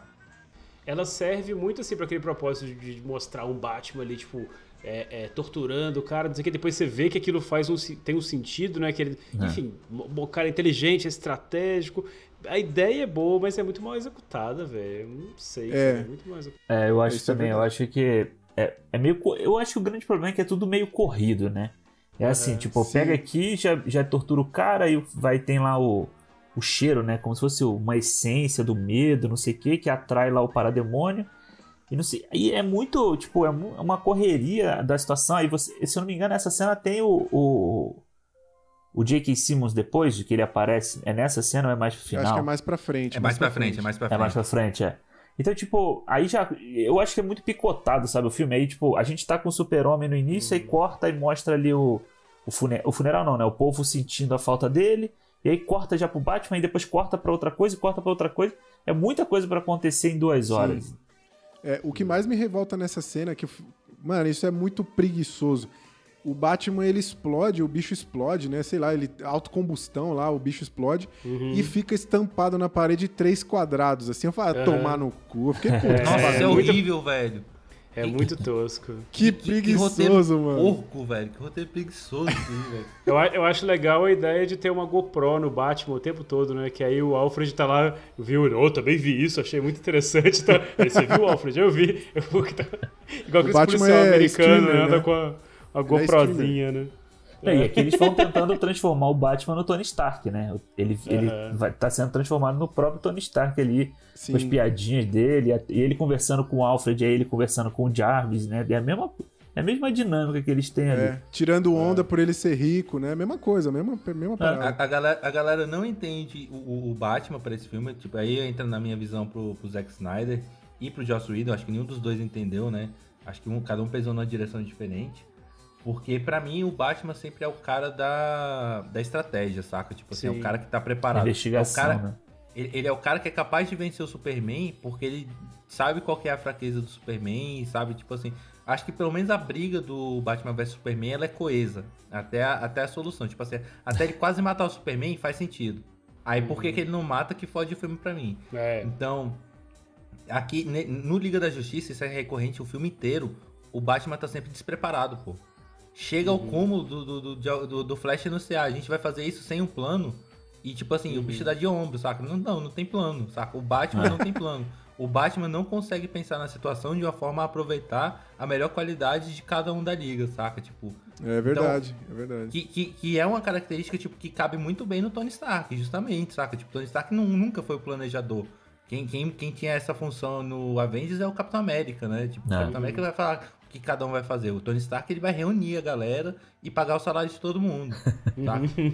o... E aí, realmente, eles tentam fazer isso com o Batman e, porra, isso pra mim caga, que é você não entender o que, que seu personagem faz, saca? Sim. Eu posso o estar falando potencial besteira, dele. mas aquela cena que ele chega metendo grana lá no, no Aquaman, será que tem a ver com isso? De tentar mostrar um cara, tipo. Muito, pô. Playboy, Com né? certeza. Meio louco, Nova- meio rico. Nós vamos chegar nessa parte que também é triste demais, mas antes a gente, a gente vê a Mulher Maravilha, que aí tem algumas coisas que me chamam a atenção, queria saber o que, que vocês acham. A primeira delas é, eu acho muito engraçado. Ela pega um bandido ali pelo laço, né? Porque ela Aham. virou. A Mulher Maravilha aqui, ela defende é, supermercado, né? Ela é a. Aquela, aquela vigilante que passa com a motinha, né? Não sei se aí no Canadá tem isso. Mas aqui no Brasil tem pra caralho, né? Então, seria a Mulher Maravilha. E ela tá defendendo aqui a galera, É né? uma E homenagem ao som ao redor, né? Aquele filme. ela-. Exatamente. É. Ela, pu- ela puxa um cara pelo laço e ela faz uma pergunta. Aí o laço só funciona quando ela explica pro público o efeito O dele. Eu acho funciona, isso é. tão legal, Não, cara. então, eu. é- Ela, de novo, é uma coisa que vai repetir no filme todo, que, velho, não é Mulher Maravilha, é Legenda Maravilha, cara. Tem, a função dela no filme Aham. é explicar as coisas mais óbvias, saca? Tipo, É, exatamente. O cara fica repetindo o que tá acontecendo. Essa deve ter sido a função do Nolan na produção do filme. Deve ter sido. É. Olha aí, de... Ô, polêmico, hein? Verdade. E olha que eu sou. Eu... E olha que eu sou fã do Nolan, mas essa aí eu É, Eu também gosto, velho. Ô, mano, É uma, das, uma das coisas mais sutis que o Nolan fez, e, e ainda assim é descarada, é aquela cena que o cara explica o buraco de minhoca. Vocês lembram? Que filme que é? É do. É no É o. Interestelar. né? Não, Interestelar. tipo, né? E assim, ainda assim é muito sutil, né? O cara simplesmente para no, no monte de cientista e fala: Então, gente, é aqui, ó, assim que funciona. É, a acho Mulher muito bom, Maravilha. velho. A Mulher Maravilha é tipo a Ellen Page lá no, no Inception, no Origem, né? Tipo, Total, ó, quando ela é, aparece é pra total. explicar alguma coisa. É verdade. E assim, tipo, eu acho. Eu, eu até acho que seria legal se ela explicasse questões tipo do Steppenwolf e tal, porque ela é uma mulher que tem, sei lá, viveu 5 mil anos e ela tem esse conhecimento trazido ali, mas não é Sim, tipo. total. Porra, e aí tem várias. Cara, eu acho a Mulher Maravilha, o Cyborg e o Flash nesse filme, eles são, as, eles são fáceis a pior coisa do filme, assim, os três juntos. É Sim. triste mesmo. É muito É triste, triste. como, ele, como eles fazem os, os três funcionarem. assim. É, é bizarro. Ó, se a gente tivesse cortes aqui, às vezes a gente faz um no outro, mas se a gente tivesse, a gente colocaria é tudo culpa do Nolan, a foto do Alexandre. Isso ia dar clique, mano. Ia ser legal ia pra caramba. mesmo, ia mesmo. Ó, ó, nessa cena aqui tem duas coisas que eu acho cafona. Esse lance do laço que eu acho engraçado, que ela pergunta pro cara e o cara não fala. Aí ela pergunta de novo e fala. O laço de não sei o que revela a verdade. Aí o cara não fala. Eu acho isso bem brega. Mas a outra que eu queria perguntar Parece pra vocês. essas peças de escola, né? Que você dá, fala, o moleque esquece, aí você tem que falar de novo.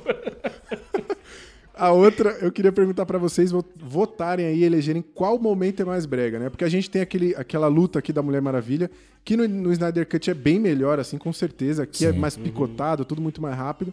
Só que ela tem um desfecho semelhante, né? No Snyder Cut, ela explode o cara lá, evapora o cara e tem aquela conversinha com a garota, né? Inspirando a garota e tal, que é bem cafona. E aqui a gente tem o, o bandido falando: Eu não acredito. O que você é? Aí ela, eu sou alguém que acredita. Qual Uhum. desses dois é mais cafona, na opinião de vocês? hein? Cara, então, eu acho que mais, eu acho que mais perigoso e mais cafona é o do Snyder Cut, cara. Porque, tipo, ela explode o cara e ela fala pra criancinha, você pode ser o que você quiser. Ou seja, É. você pode ser, tipo, você pode explodir gente também, se você quiser. É, exatamente. Você pode ser uma psicopata. Eu concordo, É, eu é concordo. Mais, é mais cafona, perigoso e hipó- hipócrita pra caralho, né? Porque É. a menina tá perguntando se ela pode ter superpoder e voar que nem a mulher, e ela tá falando que pode, sendo que não pode. Próximo cara Ô, com mano. arma na frente dela vai botar a mão também, assim, achando É. que pode parar. Essa cena é muito aquela coisa, velho, do cara, tipo, que quer fazer uma parada que tá na moda, né? Quer falar de empoderamento, quer dizer, e ele não tem a menor condição, né? Ele não tipo, sabe falar, né? Bota a Mulher Maravilha com o sovaco cabeludo aí que vai, que vai dar certo, Cara? Tipo, é é- muito essa, essa cena é tão ruim porque ela ressoa, inclusive, no último. Na Mulher Maravilha 1984, que é um filme sobre justamente uma mulher que tá tentando ser igual a ela, e no final ela fala que a mulher não pode ser, saca? Tipo É. assim, a moral da história é que ela não pode. Hipócrita, olha só que hipocrisia. Eu vou puxar aqui pra próxima cena que a gente vê também aí o Aquaman. A gente tem uma- várias coisas pra apontar aqui. Uma que me chama a atenção é o seguinte: tem um diálogo do Batman lá, onde ele fala meio que com o líder daquela comunidade, pedindo autorização pra falar com o, o ser mítico, mítico aí, não sei o quê.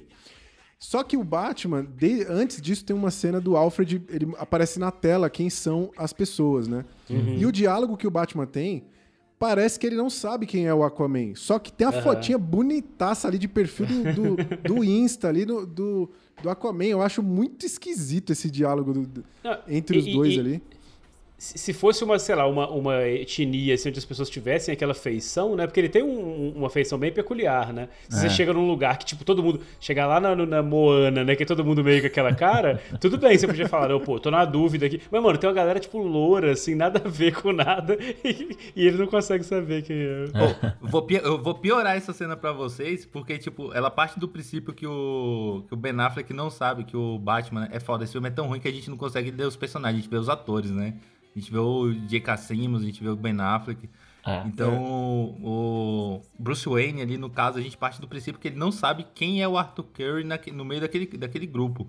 Sendo que no Batman vs Superman gastaram uma cena pra mostrar ele olhando a cara do Arthur Curry saindo do, do- de um destroço no meio do mar, saca? Então ele sabe exatamente quem é o Aquaman no meio daquele É, grupo. E mesmo verdade, assim, ele é. trata a cena desse, desse, desse jeito, cara. É muito é ruim, velho. É esquisito. Cara, o que eu acho é que, tipo, eu acho que é mal feito mesmo, porque eu acho que a intenção deles era que ele já soubesse quem é o Aquaman. E ele vai lá pra dar uma ideia nos caras assim, como se ele não soubesse. Sabe? Como se ele, ó, pra, tipo, o cara aparecer pra falar com ele, sabe? Assim, não, eu tô prestando meio que um respeito. Então ele tá falando ali, não, eu quero falar com esse ser poderoso. Aí o cara fala do dinheiro, aí ele, beleza, fala do dinheiro. Do tipo assim, eu tô ligado que é você, então, tipo, se liga no que eu tô falando aqui. Só que é muito mal feito, o bagulho é mal escrito, é mal dirigido, então, tipo, É demais. a gente, cada um tem Então- uma ideia, cada um, cada um pensa de um jeito a, a cena. Entendeu? Não é uma coisa focada. É, é, não fica clara. E pra piorar, a gente tem é, uma ilustração antiga na parede que mostra as caixas, o Aquaman bem bonitinho assim, levantando um peixe. Eu acho incrível essa cena. Com as esse tatuagenzinhas e tudo, né, velho? O bom é que o filme, se você não estiver entendendo nada, ele sempre desenha pra você o que, que tá acontecendo. né? Sempre tem um desenho. Maravilhoso, isso é ótimo, isso é ótimo. É, depois aqui, ó, vou- eu, eu destaquei também uma cena lá com as Amazonas, né? Quando, que é aquele momento que no Snyder Cut é incrível, assim. Incrível, aqui a é. gente vê que tá todo picotado, faltando muita coisa. Não deu um destaque muito legal, mas eu gosto do momento que o, o Steppenwolf, que depois a gente fala um pouco dele aí e tal, é, mas ele vem buscar essa primeira caixa materna e ele fala que ele chama a caixa de mãe e fala que, ó, todos vão me amar. Ele fala isso mais de uma vez, né? As pessoas aqui vão me amar e tal, vão me seguir. Então, eu entendi, não sei se vocês vão concordar, que a motivação dele é ser um influenciador digital, né? Então, se o... Ó, vocês imaginem o que o Felipe Neto não faria com as caixas maternas. Eu acho que isso ia ser um estrago. Cara, é- essa, essa cena em Temícera, velho, eu acho foda, porque o plano da- das Amazonas, elas estão tomando conta da caixa. No momento que ele aparece pra pegar a caixa, eles falam, vamos tirar a caixa de perto dele e soterrar ele aqui, né? Tipo, não, não é nem soterrar, vamos fechar as portas do tempo com ele aqui dentro. Só que tem um puta buraco no teto, pô, uma clarabóia gigante no teto pro cara sair, velho. E o Steppenwolf sai quebrando a parede, né? Quem é mais burro Não, nessa é. história? Tipo assim, tem um jeito mais fácil, ele fugiu, ainda a Anta consegue fazer do jeito mais difícil, né, velho? Ai, cara. Cara, eu acho que essa, essa cena é. Já só fazendo uma comparação com o Snyder Cut, cara, quando você vê as duas cenas, uma do lado da outra, você vê a diferença que o, que o Zack Snyder tem. O talento do Zack Snyder é criar, tipo, imagem, né? Ele consegue criar, tipo, umas cenas que são bizarras de bonito, ou de bem enquadrado, bem feito e tal. E aí quando você olha essa cena da- lá em, em- na, na Terra das Amazonas, pra mim, no Liga da Justiça do Joss Whedon, é uma das mais mal feitas que, que eu acho, assim, sabe? Eu acho que aquele fundo ali é ruim pra cacete. Você vê o tempo inteiro que há um chroma key, que é um. É. sei lá o que, que é aquilo. E quando vai pro Zack Snyder, você vê que é, que é também, mas ela parece o, o chroma key. Mas é porque a tecnologia evoluiu muito de lá pra cá, pô. É, não, e você vê que, é- mas você vê que é um chroma key que parece o do 300, sabe? Que parece uma coisa Sim, mais estilizada. Então, Uhum. cara, é, é- é isso que eu ia falar, velho. Tipo assim, o, o lance que, que eu acho que rola, que o, o Zack Snyder tem esse lance com chroma key, velho, que eu acho desnecessário, que eu acho que dava pra filmar aquele dali em algum, em algum campo, saca? Tipo, fica... no- nas duas versões, eu acho exa- ex- muito exagerada a, o tanto que eles usam de, de chroma key pra, pra cenas abertas, saca? Pros fundos, fica ridículo.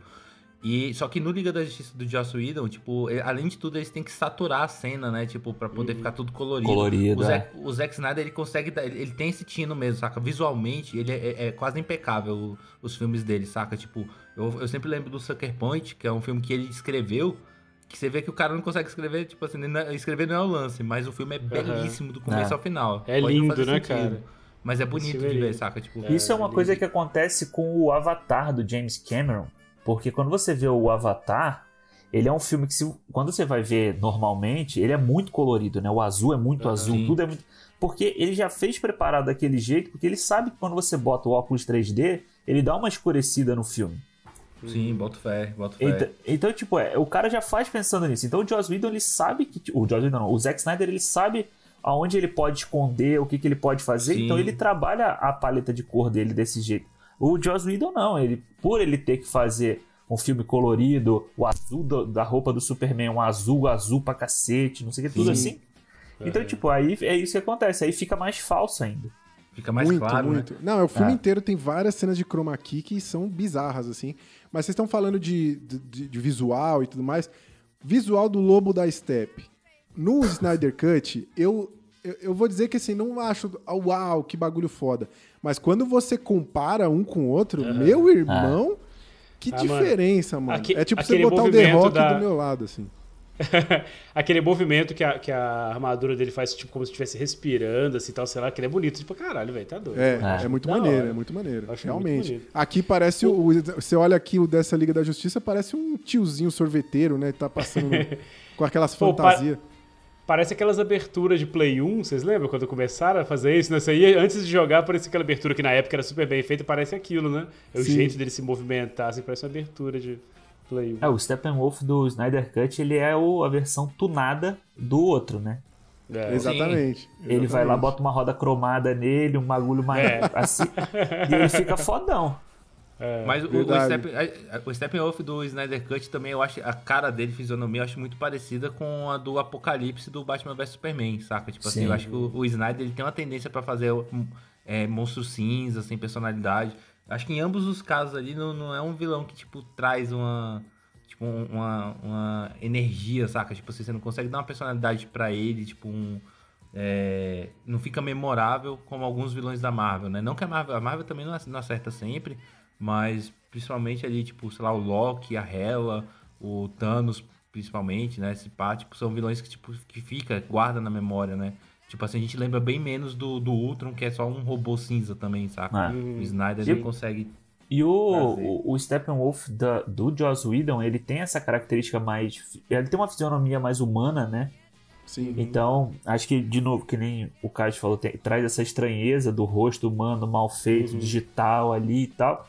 Só que eu acho que o, o, o Steppenwolf do Snyder Cut, ele, você, como ele tem tempo para trabalhar, aquela a missão dele ela é mais bem explorada. Então, você fala, você entende por que, que ele tá fazendo aquilo ali. Sim. O, o do Joss Whedon não, ele é só o cara assim, ah, tô aqui para dominar o mundo, sabe? Aham. Cara, tipo a- a- assim. a- a gente, a gente já vai entrar na, na, na, na fase de comparar os filmes? Já pode, já, já tá. Ah, você já- pode já já, aceita? comparar É, um já detalhe ou vamos outro. aí. comparando já. Por quê? Porque eu acho que o grande lance do Snyder Cut pra mim, tipo assim, do, de ter um filme de quatro horas, tipo, aumenta muito o tempo, é, a- são as motivações. No Snyder Cut fica muito mais fácil entender todas as motivações. Ah, no, Com certeza. no Joss Whedon fica muito picotado. Você pode não achar boas motivações, saca? Tipo assim, já tem outros méritos. Mas fica mais claro entender porque cada um tá fazendo o que tá fazendo, saca? Tipo, eu- nisso eu acho que o Snyder Cut já melhora muito o Liga da Justiça. Com certeza. Ó, eu destaquei uma cena aqui que eu queria falar com vocês, que é um momento grave aí de xenofobia. Eu não sei se vocês pegaram, mas tem um momento em que a... aparece uma senhora dando entrevista falando que os alienígenas sequestraram Aham. o marido dele, dela. E ela xingando os alienígenas de tudo que é nome. Então, xenofobia aí, feio por parte É, do eu Joss achei Whedon. errado também. Eu achei errado. Falaram que vai achei enfiar a sonda no cu dos, dos alienígenas, errado. né? É, falta foi, de respeito, eu né? achei muito A única desrespeitoso. coisa que eu achei errado nessa cena foi a censura. Tinha que deixar a mulher xingar, pô. A mulher tá É, puta, é. velho. Pode aproveitou que o-. Se aproveitou que o Superman tinha morrido, né? Se o Superman tivesse É. morrido, ele ia lá e dava um tapa nela e pronto. Ah, é, tem isso. Agora ficou fácil falar merda de alienígena. Quero ver falar na cara do super-homem. Aqui a, a Lois, ela tá trabalhando, né? Diferente do Snyder Cut, ela seguiu com a vida dela, tá, continua trabalhando. Tem uma conversa que é uma, da- uma das piadas desse filme que eu acho que funcionam. Não sei o que, que vocês vão achar. Conversa da Lois com a a, a mãe do Clark lá, né? A, a Marta, né? O nome dela? A Não Marta. sei. É, E ela fala assim: olha, o, o Clark sempre me falou que você era a jovem mais sedenta que ele já tinha conhecido. Aí fica um climão super zoado, assim. Eu acho essa piada maravilhosa. Cara, vou- se vamos falar de piada boa, velho, eu, acho que as duas versões, a, piada tá nas duas versões, mas esse filme tem uma piada muito boa, na minha opinião, que é quando eles encontram o comissário Gordo, né, o J.K. Simmons lá, que, tipo, rola uma cena com eles, conversando, explicando, sei lá... É lá legal, que é legal, for. essa é boa. E aí depois eles vão embora e fica só o Flash, e o Flash, porra, isso aqui foi palha, né, velho? Desculpa aí, saca? Tipo, essa piada, essa piada eu achei do caralho, saca? Eu, eu gosto muito da do Pode laço crer. do Aquaman, mano, que não tá no Nossa, corte no original. Eu acho É- essa é- piada é- é- engraçada. é- essa é de Joss Whedon e é, e é muito boa, velho. Cara, tem algumas coisas do, de- eu queria muito ver uma versão tipo Snyder, só Joss Whedon Kurt, saca? Tipo, Sim. E- ele fazendo tudo. Porque tem umas paradas dele de construção de personagens que são legais, são divertidas, saca? Tipo, de, de, É, de essa parte é boa. Ela- ele, ele fala lá os- as paradas e depois ele vira pro Flash e fala: se você falar alguma coisa, eu te mato. É engraçado pra caralho, tá ligado? E É uma das poucas que eu dei É risada. engraçado que o, o Momoa, né? Eu não gosto muito do Momoa, não. Acho ele. Eu acho Eu ele. adoro. Ele eu é acho- limitado, né, velho? Ele é carismático, mas ele é limitado. Eu acho que o visual dele, ele como visu... se ele fosse só uma foto do Aquaman, seria muito foda. Aham. Mas Cara, aí tem você um jogador de basquete que é, o de- que, é o, que é o Momoa, pô, já viu? Tipo, É o Ah, é verdade. É o Steven Adams. Steven É, Adams, Steven né? Adams. Dá pra trocar de boa um pelo outro. Ô, cara, eu não posso falar não, porque eu não, eu não reparo muito a expressão dele, eu fico olhando mais pro peitoral. Pro peitoral. Assim, eu fico observando mais, então... Inclusive, eu acho muito legal o fato dele tirar a camisa pra pular na água e pular de calça, né? Tipo, qual É, que é isso a era uma lógica? coisa que eu queria. Isso é uma coisa que eu queria perguntar pra vocês, que é por que, que ele tira a camisa e, e entra só de calça sempre? Aham. E ele sempre faz questão de, faz, de tirar a camisa, porque ele não anda sem logo a porra da camisa. Sim. E a outra pergunta é: por que que o, o Aquaman. Aí eu vou falar, perguntar mais aí pro, pra galera entendida. O Aquaman tem aquela cena do túnel que entra a água, né? Que é a aparição dele junto com a Liga ali. Entra a água. E aí eu, que tava esperando que ele usasse os seus poderes, falei: caralho, agora ele vai manipular a água aí, vai fazer um regaço nessa porra. Ele passa mal pra segurar aquela pocinha d'água que tá vindo, mano. Eu fiquei puto com esse bagulho. Ele não é o rei dos mares, velho. Eu achei que tinha que ser fácil pra ele segurar ali. Vai, galera, pode subir aí que, tô- que eu tô tomando conta.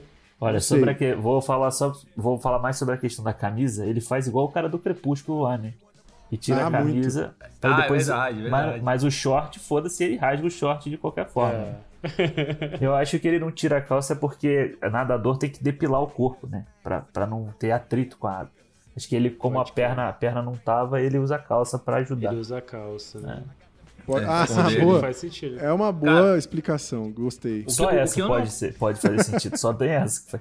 Mas aí tem uma cena específica que ele pula de camisa. Será que ele, que ele não depilou o peito então nesse dia? Por isso que ele pulou de camisa? Tem uma cena Pode muito ser. específica lá.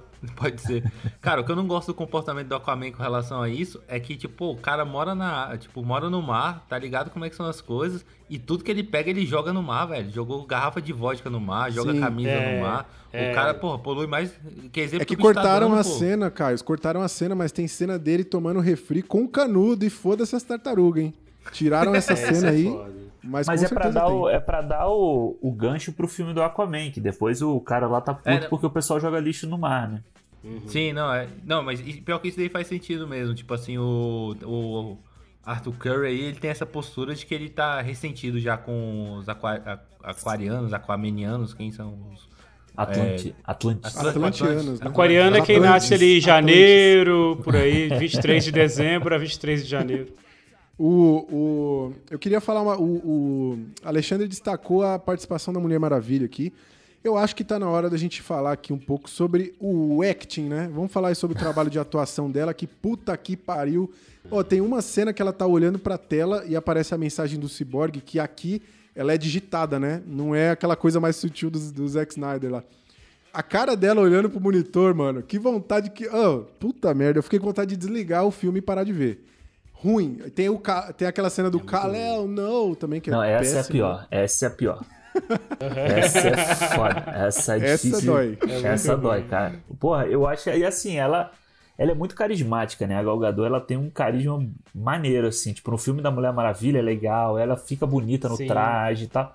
Mas, pô, Sim, precisa. Quando precisa abrir a boca pra atuar, cara, tinha que ser Nossa, filme é mudo. muito ruim. E é muito ruim. É muito ruim. É triste demais. Ela, ela gastou toda a atuação dela naquela cena que ela tá em cima da estátua lá, né? Que ela faz uma cara assim, tipo, gas- gastou tudo ali. Mano, é péssimo, velho. Eu, eu, eu sinto que o elenco todo tá bem desconfortável, assim. Te- Teve aquela treta lá que o, o Ray Fisher falou, que o Joss Whedon foi super escroto e tal. É. Eu até entendo a revolta dele, porque é, toda aquela cena do futebol americano, aquela é usada só pra aparecer uma foto lá, né? Um, ele só vê ali a imagem, né, do, nos dados dele. Que coisa triste. Eu ia ficar puto também. Eu acho que ela melhorou com o tempo, né? Se você for. Se a gente for ver, tipo, quando você vê no, no Snyder Cut, aquela parte que ela tá narrando, eles regra... Aquilo é, é, tipo feito, foi feito há pouco tempo. Então você vê que ela já tá melhor ali.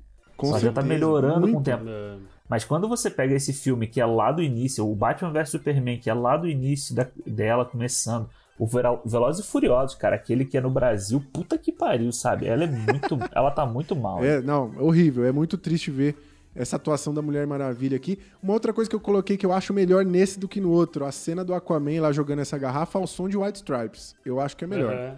É, Gosto é mais melhor. dela. Achei que ficou Cara, mais maneiro. Já, já, que a gente já, já tá comparando, eu aceitei aqui que a gente já tá falando dos dois ao mesmo tempo, simultaneamente, foda-se o roteiro. É, não, vamos É. porque já comemos muito tempo aqui. Vai lá. É, já tem É. hora. Cara, a gente, eu tenho que falar das, das, das músicas do Snyder Cut, velho. Tipo assim, cara, é muito foda acompanhar o Snyder Cut, tipo. É, porque, primeiro, o Snyder, tipo, é o tempo todo passando o filme em câmera lenta. Eu acho que o Snyder Cut tem 4 horas pra gente poder assistir em 2x e aí ter o tempo normal. Porque daí as cenas, ele já, já deixa tudo em câmera lenta, que daí vai ter uma, uma, uma fluência normal ali, tipo, na hora que você assistir. Porque é muita câmera lenta e sempre aquelas porra daquelas músicas an- angelicais, saca? Uma parada meio, Aham. meio etérea, assim. Que, tipo assim, em uma cena ou outra fica legal, mas ele gasta tanto esse recurso que Ah, fica é. batidão, saca? Tipo, no, no, no, no- no Principalmente final na Mulher Maravilha, né? É, o Principalmente tema não, da Mulher Maravilha toca toda vez. Pode crer. Vocês já entraram no, nesses sites, assim, tipo, quando você tá fazendo um vídeo, né? Você entra no site pra procurar a música e tem lá, modo, né, e tal, como é que é. Tipo, parece que ele entra lá, pega as músicas mais genéricas que tem, assim. Mas pior que isso, eu acho algumas escolhas de música que entram assim nas cenas, tipo músicas famosas, né? Que, são, que Aham. compõem a trilha. Naquela cena do Flash, a cena do Aquaman mesmo. Sei lá, pra mim o meu, meu ouvido estranhou, sacou? Acho que não ornou, não. Não- não São sei. músicas que. É música que serve pra narrar o que tá acontecendo na cena. É, exatamente. Ele pega Vai uma muito música pela que- letra, né? É, que aí vai. O cara tá ali cantando o que tá acontecendo. A, a- a dos Flash, então ele tá falando do abraço, não sei o que, de abraço. E ele tá fazendo o quê? Ele tá abraçando a mulher. Cara, porra, não precisa ser tão literal assim, né? É. É, Sim. é verdade, é verdade. Não, o, o, o, o lance, o lance que vocês falaram da, da Mulher Maravilha, que sempre toca o tema dela toda vez que ela aparece, é tipo assim, é didática pra, pra criança, saca? Tipo, é, é- é- é, sei lá, tipo, noção básica de edição, tipo assim, né? Que toda vez que aparece uma coisa, você tem que tocar Ah. o som daquela coisa, saca? Tipo, fica, fica ridículo depois de um É, tempo. ó, tem uma coisa que eu destaquei aqui que no- nesse Liga da Justiça eu acho melhor do que no, no do Zack Snyder. É o desenho, o retrato falado que o Gordon recebe lá. Porque, não, não sei se. Tem uma diferença aqui, ele tá mais detalhado. A criança No- caprichou mas mais no desenho dois aqui são do que ruins. É, os ah, não, dois é uma são criança ruins, mas que faz, né? É uma criança, só que no do Zack Ah, então Snyder, bem. no, no Snyder Cut, ele é o Batman puro, assim, é só É. uma sombra, né? Aham. E aqui o cara faz a boquinha do Aham. parademônio, então caprichou mais no retrato falado, ajudou o trabalho policial aí. Uma criança, uma criança que fez lá o Daniel Azulaine. Fez lá o, o curso. Daniel Azulaine. Saudoso Daniel Az- Azulay aí, ele fez o curso e mandou melhor aí. Então tem, tem essa vantagem também. É, tem uma coisa que eu gosto que passa no Snyder Cut e não passa aqui. Quando eles estão no túnel lá, é, e aí o. Acho que o. Eu não lembro se é o Alfred que fala, ó, vocês têm que subir aí, porque lá em cima tem não sei o quê. No do Zack Snyder mostra ele subindo a escadinha, assim, eu acho Pô, muito engraçado, É velho. muito engraçado você ver os heróis subindo escada, cara. Eu fiquei. eu- Mas eu achei maneiro, cara. Que tipo assim, imagina. Porque ele, é o único jeito que eles têm como subir ali sem, se- sem chamar Aham. atenção. E aí tu Sim, viu os caras subindo assim, né? É bom, tipo, é bom. O, cara, o Ben Affleck, do jeito que ele fuma e bebe, pra fazer essa cena subindo escada, deve ter sido. Oh, Mas É a, a gente tava falando do Act aí, mas assim, eu acho que esse, esse filme prejudica. Eu acho que ele tá melhor no Batman vs Superman. Mas eu acho o Ben Affleck um bom Batman, saca? Tipo, eu acho Eu que acho ele, é um. Ele é, é um, ele é um é. bom Batman mal tipo, caiu. É que nem o. aquele menino que fez o Homem-Aranha no espetacular Homem-Aranha, 1 e 2. O Andrew? Que ele Garfield. era. É, Andrew Garfield. Ele era um bom Homem-Aranha também. Eu ainda prefiro Tom Holland, mas beleza, isso aqui é outro assunto. Mas o. São caras, tipo assim, eles, eles tão, bem colocados, é um bom casting. No, só que um filme ruim, mal escrito, É. saca? Eles deram azar de cair com O com Batman tá péssimo. constrangido, velho. Você consegue ver que o Ben Affleck tá constrangido. Na segunda vez que ele repete aquela piada do Aquaman, você fala com peixe, ele engole um seco assim que você fala, mano, que dó. Mas é Ele- mesmo. ele não Ele deve ter queria olhado pra falar trás e falou assim: sério mesmo, mano? Isso? É, é isso mesmo que vai. É sério. Ele É, não e queria o- falar aquilo de jeito nenhum. O Zack Snyder faz uma coisa com o Batman que eu acho muito legal. Ele faz no Batman vs Superman e ele faz no Snyder Cut, que é a dinâmica do Batman com o, o Alfred, né? Cara, é muito boa ali o, o papo entre Muito eles, bom. sabe? O, Sim. o Jeremy Sim. Irons fazendo o Alfred é muito bom. Tipo, pena que já acabou, ele não vai, ele não vai voltar como Alfred de Jeremy novo. sabe? Irons ele faz- ele fazendo qualquer coisa é muito bom, né, velho? Se o É. quiser fazer um é filme foda. do Patati e é Patatá, o bicho vai mandar bem. Vai, vai mandar bem, é verdade.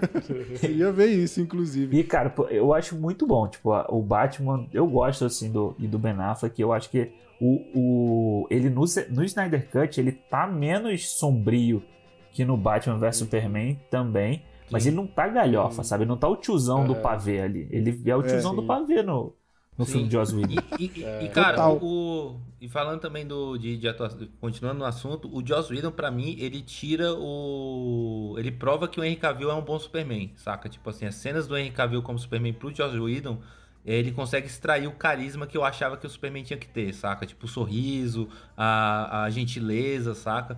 Que o Snyder não, não- o Snyder não cava isso, né? Não é a visão do Snyder.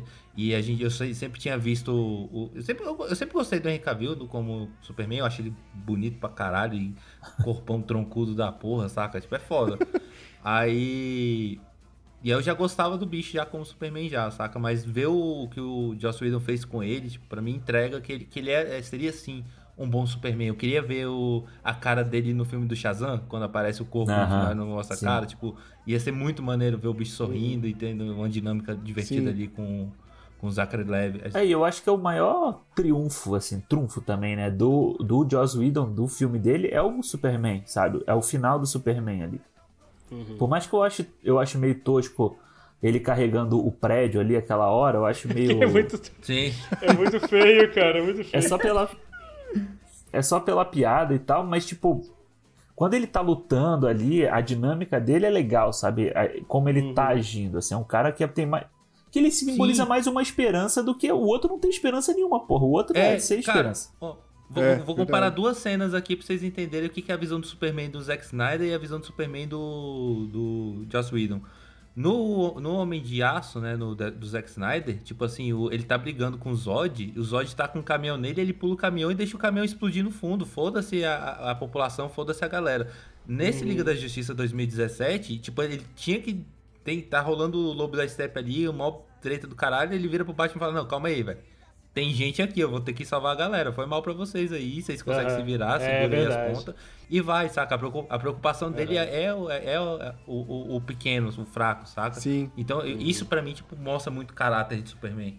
Ô, Caio, inclusive eu queria falar uma coisa aqui que eu, assim, eu não gosto tanto na, na versão do Snyder quanto a do Joss Whedon aqui, do lance da ressurreição do super-homem e a mudança de personalidade dele. Acho, sei lá, acho mal explicado, mal elaborado. Tinha o Catrão na hora que eles foram fazer. Vocês não lembram? Essa, re- foi essa referência poucos vão pegar, hein? Vamos ver se É. vai. Eu não, Mas, eu não ó, saquei não do Alcatrão.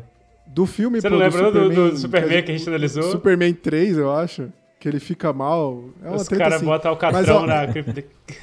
Eu, eu acho que quando. Eu acho que essa treta que ele briga lá com a Liga da Justiça quando ele, ele volta à vida, eu acho que é o grande mal aqui da humanidade nos dias de hoje, porque é a falta de diálogo. Porque ninguém fala, Super-Homem, é o seguinte, ó, nós somos a Ah. Liga da Justiça, é, a gente vai. Chegou um cara aqui querendo fuder nós. Ninguém fala nada, tá ligado? Eu fico muito frustrado com essa porra. Velho, esse, arco dele morrendo, pra mim, é o arco mais desnecessário da história do cinema, saca? Porque é um arco que é desenvolvido em dois filmes, né? Um arco de, de, um, de uma série cinematográfica, né? Do universo compartilhado. Só que, velho, tipo, não havia necessidade. Se o Batman vs Superman tivesse focado só na luta dele com o Superman, tivesse ignorado o Apocalipse, talvez se pá, colocado a Mulher Maravilha, ou nem precisava, já ia ter sido um puta filme. Já tinha, já tinha muita coisa ali pra fazer um filme. Ah. Botava ele como é, escravo do governo, que é uma, uma crítica que tem recorrente nos quadrinhos, né? Que o Batman indo contra e o Super-Homem sendo um, escoteirinho ali do governo. Pô, já dava um puta filme. Só que aí os caras querendo correr atrás da, da Marvel, né? E colocar o máximo de coisa possível. Eles descartaram um filme que ia ser melhor ainda, que seria um filme só da morte do Superman, velho, saca? Tipo assim, você tinha. Total. É- é- é- era uma parada pra você colocar, tipo, na fase 2 da DC, tipo assim, depois que você coloca. Já fez cinco filmes com o cara e tá todo mundo gostando dele, que nem gosta do Tony Stark. O Tony Stark não tem como ressuscitar ele na Marvel, saca? Tipo assim, não tem é, prerrogativa pra ressuscitar. O Superman você podia deixar, fazer ele crescer, até tomar essa. esse- essa postura de Tony- essa importância né, de Tony Stark pro universo da DC e de repente tu mata o cara e a galera fica caralho, vai morreu e depois tu traz o cara de volta, porra, caralho, voltou. Por mais que a gente saiba que isso acontece nos quadrinhos, ia ser do caralho de ver. E os caras Sim. desperdiçam, tipo, de graça, é de pro E se eles tivessem um planejamento mínimo, né, que fosse, o, o que, que ia acontecer? Tipo, ia ter o Batman vs Superman, eles iam brigar ali, depois eles iam, é, tipo, ficar amigos, vamos dizer assim, e aí tá, o primeiro filme da Liga da Justiça, eles estão amigos, eles estão juntando todo mundo pra combater um mal maior, e mesmo se eles quisessem fazer corrido, aí beleza, mata ele no primeiro Liga, pro segundo Liga eles estarem correndo atrás de ressuscitar ele. Mas você não mata no, Sim, no exatamente. Batman vs Superman pra já no próximo já ter que A- ressuscitar. a- a- essa lição é tão boa que você vê que é exatamente o que a Marvel fez com Vingadores Guerra Infinita e Ultimato, né? Tipo assim, eles matam todo mundo em pro segundo filme ser justamente a galera correndo atrás de tentar E a grande de volta, emoção é saca? você Tipo, ter todo mundo voltando, né? Justamente, velho. Tipo assim, porra, construído de um filme pro outro, mas de forma coisa. Ah, velho. Desculpa, eu não vou falar de Marvel aqui não, porque senão eu vou chorar. É, Mas não é fala foda. não. Ó, eu queria destacar uma frase que é dita pela Mulher Maravilha, que ela diz no filme o seguinte: tecnologia é igual qualquer outro poder. Sem razão, sem emoção, ela destrói a gente. Eu acho que ela está falando do Twitter. O que, que vocês acharam? acho que ela está descrevendo o Twitter, hein? Pode ser. Aquele bagulho faz um Faz estrago sentido. fudido. A- a eu não sei de vocês, mas a parte que eu fiquei mais puto, eu falei, eu tava lá no cinema vendo, todo mundo tava abraçado assim, né? Caralho, que filme foda, até chegar nesse momento. Foi um divisor de águas pra mim, que é quando o Steppenwolf consegue pegar a terceira caixa por um desleixo da galera que Velho. largou o bagulho lá. Eles ressuscitaram o Superman, foda-se a caixa, que era a parada mais importante do, pra proteger. Esqueceram. Tipo, ah, vamos ali resolver do Superman e deixa a caixa aí dando sopa. Caralho, bizarro. muito... Caralho, É revoltante, é revoltante esse bagulho. É, É- é- é- essa cena pra mim é um furo de roteiro tão grande quanto no terceiro Planeta dos Macacos lá, desses últimos, o último que saiu, que os caras tropeçam e caem na, num túnel pra entrada da, do- da prisão. da que eles prisão. Não, mas não, não, não vamos. Não vamos começar com essa discussão aqui, não, hein? Não vamos começar com essa discussão aqui, não. O, o- tem uma coisa só que eu acho que eu, eu queria elogiar desse filme que eu particularmente acho melhor, que é, é o lance da Lois Lane lá vendo o Super-Homem ressurgido. Aqui eu acho que é mais emocionante, a reação dela é mais bonita. E o jeito como o Batman traz, que ele fala, ah, vou trazer aqui a arma, uma arma Sim. poderosa lá. Eu não lembro se isso tem no outro, eu acho que não tem, Ele- tem? Eu, eu acho que ele cria expectativa aqui que não tem no outro. Tipo, essa expectativa. Eu, eu, É, eu gosto mais, eu acho que a reação dela ao ver e tal, e, e ela chega chorando, tem um diálogo ali que não tem no outro. Acho que nesse liga fi- fica melhor, porque é um É. momento grandioso, né? Sim, é que um, é um excelente, é um excelente momento que corta pro Batman no chão falando: É, acho que tem alguma coisa sangrando mesmo. É. Muito ruim. Meu Deus do céu, É velho. ridículo. É. Sacanagem. É, isso não me incomoda, não. Isso não me incomoda. Mas Nossa, sei lá. é velho, uma- é, incomoda, uma mas piada é média, muito- é uma piada O média. lance do Batman pra mim como personagem, velho, é que ele é sempre sério, saca? Ele é sempre carrancudo, ele é um cara É. traumatizado, ele luta pela felicidade dos outros, mas ele já sacrificou a dele há muito tempo, ele morreu por dentro, saca? E aí falar, ah, então não tem como fazer piada com esse personagem? Não, velho, muito pelo contrário. Porque a série de desenho animado da Liga da Justiça tinha piadas sensacionais, que botava o Flash lidando com ele, tipo assim, o Flash fala qualquer coisa e ele não responde, e o Flash, tipo, fica sem graça, tipo assim, porque você lida com, com a estranheza desse tipo de comportamento, dá pra fazer muito humor. Só que os caras não conseguem, velho, escrever algo assim pra um filme, velho. Tipo assim, os caras- o desenho animado deu uma aula, os caras Ah. não conseguem botar no filme. Sim. E aí, tipo, fica fazendo, botando ele pra fazer É, piada. eles Ah, criam uma piada, é, eles mudam a essência do personagem pra criar a piada. Eles não criam a piada em cima do que ele é, né? Pra, pra ser exatamente o que você falou lá atrás, pra transformar ele no é. Tony Stark. Exatamente. É, eu tenho dois momentos, tem duas frases, duas falas aqui do, do Batman que eu gosto, na construção desse personagem aqui, que é, a primeira é quando ele fala sobre o super-homem, ele fala assim, olha, o super-homem ele é mais humano do que eu. Porque o cara, ele, E isso ele é de Joss viveu, ele isso é tinha uma bom. namorada, não sei o que lá. Eu, eu gosto pra caralho desse, dessa fala dele.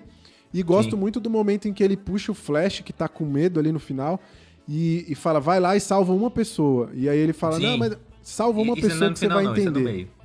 É no meio? É no É meio, né? É no meio. É Mas eu gosto pra caramba dessa, de- dessa interação deles, assim, eu acho que funciona. Essas, essas duas cenas são foda e essas duas cenas, pra mim, tipo, é- são bem Batman Ah. mesmo, saca? Tipo, acho que são, são duas cenas legais de construção do Batman. Mas enfim, são É. duas cenas. to- Até um relógio parado acerta duas vezes, né? Não? Verdade. É verdade. Ó, o Caio já tá animado aqui pra gente falar sobre o desfecho do filme, né, Caio? É, eu vou falar minha opinião já, que é o seguinte. Aí vou comparar já com o Snyder Cut. O Snyder Cut, aqui a gente tem o, o Super-Homem Mega Overpower, né? O que é natural, porque ele Aham. realmente é me- Mega Overpower. Ele vem e resolve a parada em segundos. O que pra mim é extremamente an- anticlimático, assim, quando você pensa que o Steppenwolf é a ameaça máxima, né? Ele tava dando trabalho aqui pra liga e tudo mais.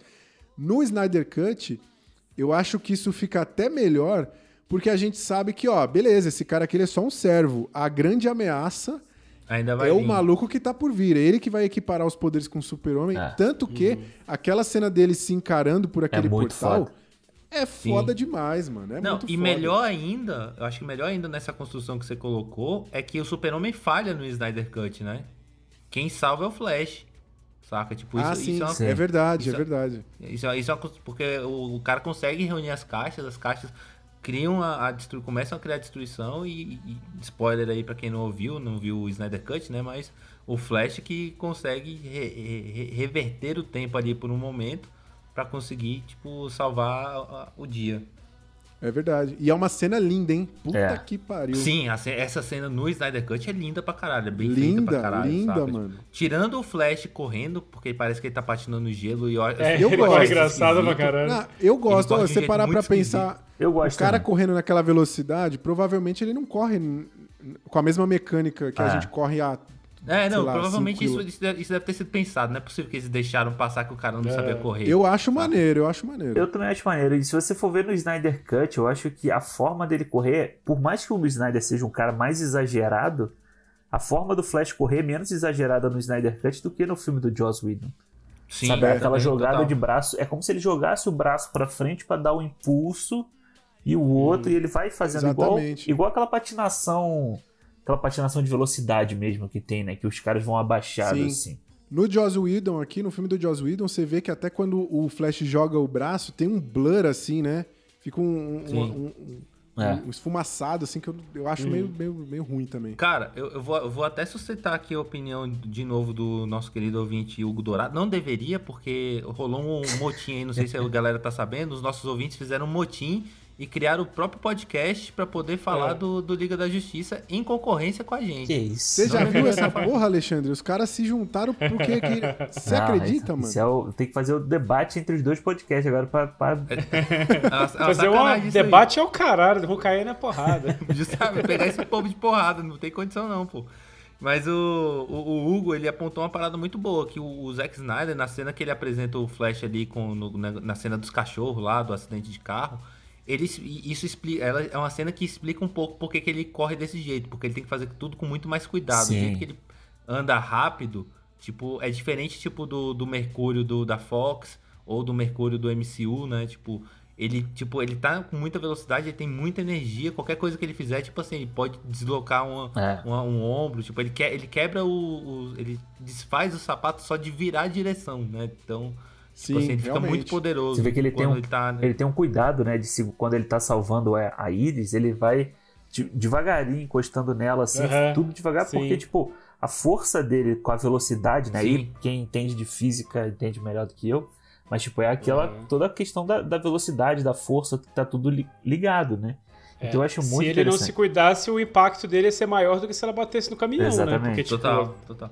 Cara, tem, tem uma coisa que eu não. Essa cena é belíssima, mas tem uma coisa que eu não gosto nela, velho. Eu acho ridículo, A salsicha. tipo, inaceitável. Não, não, A a salsicha salsicha, é é de boa. A, a salsicha é de boa. Eu acho inaceitável a mulher tá, tá no meio de um acidente, bateu o carro e tá voando com aquela cara é, serena no rosto, sabe? É. Tipo, feição serena. Eu ia estar com a cara, tipo, o olho arregalado, pulando pra cada um, cada um olhando na direção, a boca babando, a língua pra fora. E a mulher tá lá, belíssima. Você é um cínico, Caio. Você não acredita no amor, por isso que você não gosta dessa cena aí.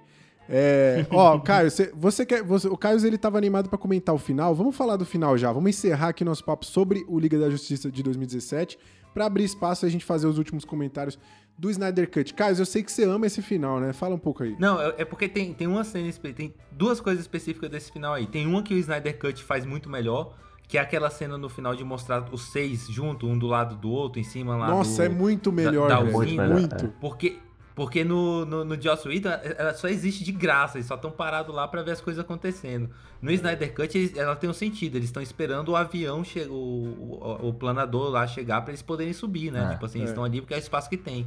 O Faz próprio sentido. lance do, do- da nave também é muito melhor no Snyder Cut, Muito- né? muito Porque melhor, aqui total. só aparece uma nave e você fica, ué, mas é aquela nave que eles falam. Enfim, Então, super confuso. sim. Então, assim, no. E aí no Liga da Justiça eles estão parados lá de graça e estão vendo as coisas. E, velho, do nada começou a aparecer um monte de planta alienígena que começa a abrir. que, tipo, no, no- no- na versão do Joss Whedon, tipo, isso eu que, adoro. tipo assim, a, a vida tomou seu curso normal e de repente, tipo, a- as plantas crescem do nada, tipo.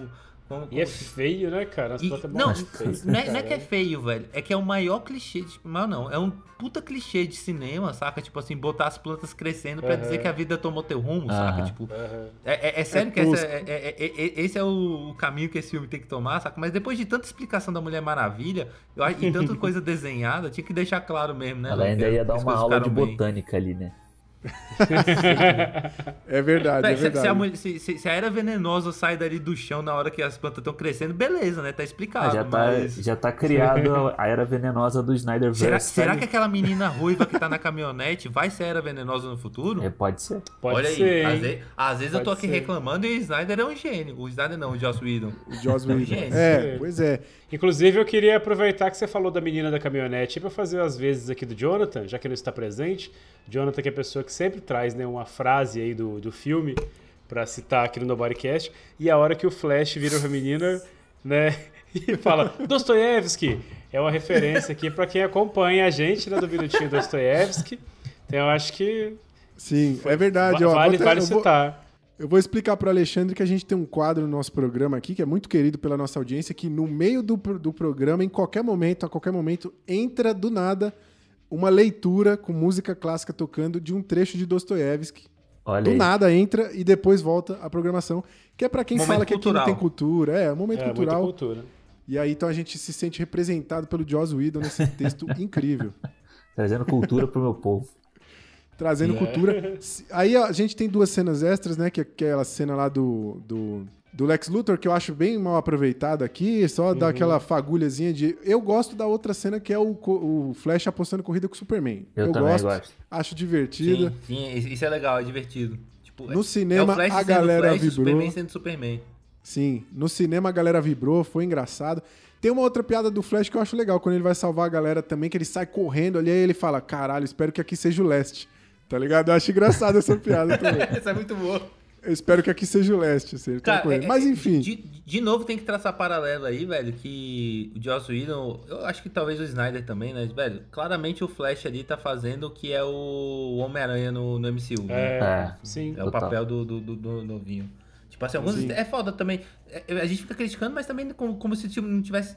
Não tem muito pra onde fugir com essa questão de estereótipo, né? Já gastaram tudo que é possível. Sim. Mas assim, só pra apontar mesmo a. É, mas eu acho que apesar de todos, apesar de todos os problemas, cara, ele é uma das poucas coisas que você consegue se conectar, assim, né? Porque você vê ali que o cara tá se fudendo, ele tá tentando, aí não dá certo, aí e tal, não sei o que, ele fala merda. Então acho que acaba assim, é, uma- é mal feito, mas é uma tentativa de te conectar com o lado humano, assim, né? Do, do- dos, dos super-heróis, que nesse caso pesaram a mão na parte dark, assim, né? Então fica ele ali pra você, se conectar humanamente com os sentimentos dele. Então acho que funciona. E no, no filme do Joss Whedon, acho que você vê que é tão mal aproveitado que a gente passa, a gente chegou no final do filme e não falou, né, que é, é o Cyborg, né?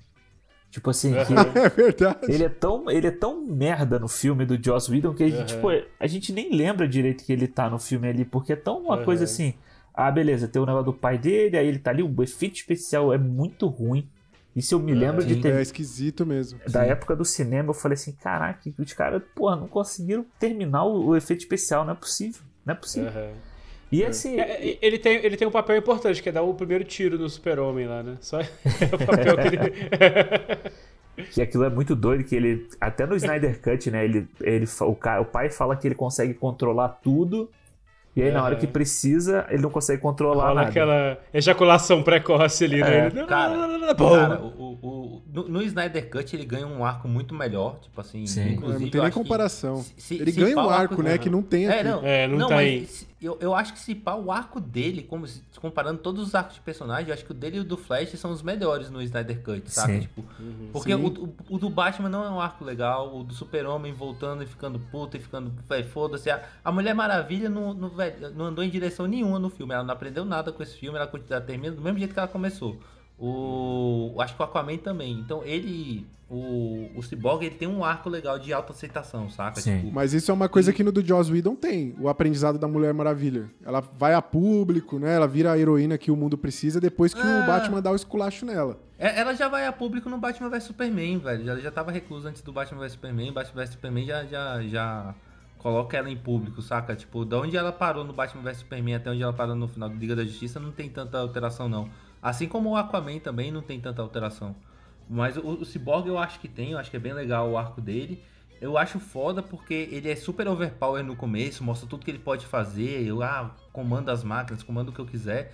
Só que, tipo assim, aí tem cena no final que o bicho tá tendo dificuldade pra, pra poder reescrever código, saca? Do, acho que da Ah. própria nave lá ele É, demora. é o Aquaman poder- segurando a água, mano. Eu fico puto. É, É, sabe, o tipo bagulho assim, que ele tem que saber fazer, porra. É aquela coisa do tipo assim, ele é poderoso quando convém pro roteiro, né? Quando não Quando convém. corre pro roteiro É. total. Exatamente. É Ó, chegamos a duas horas de gravação já. É, vamos ao nosso questionário final, o quiz aqui. É, quero que vocês respondam aí. Primeiro, qual que é a melhor coisa do filme? Eu vou dizer que pra mim deu empate entre o peitoral do Henry Cavill e o Aquaman molhado em slow motion. Tô entre essas duas coisas aí. Não consigo decidir. É, cara, eu ia falar que era o, o, o Jason Momoa sem camisa. É, vou ficar com ele mesmo. Vai ser isso aí. É só isso. É, melhor coisa. Eu fico com o a boquinha do Superman e o. e o laço autoexplicativo. Muito bom.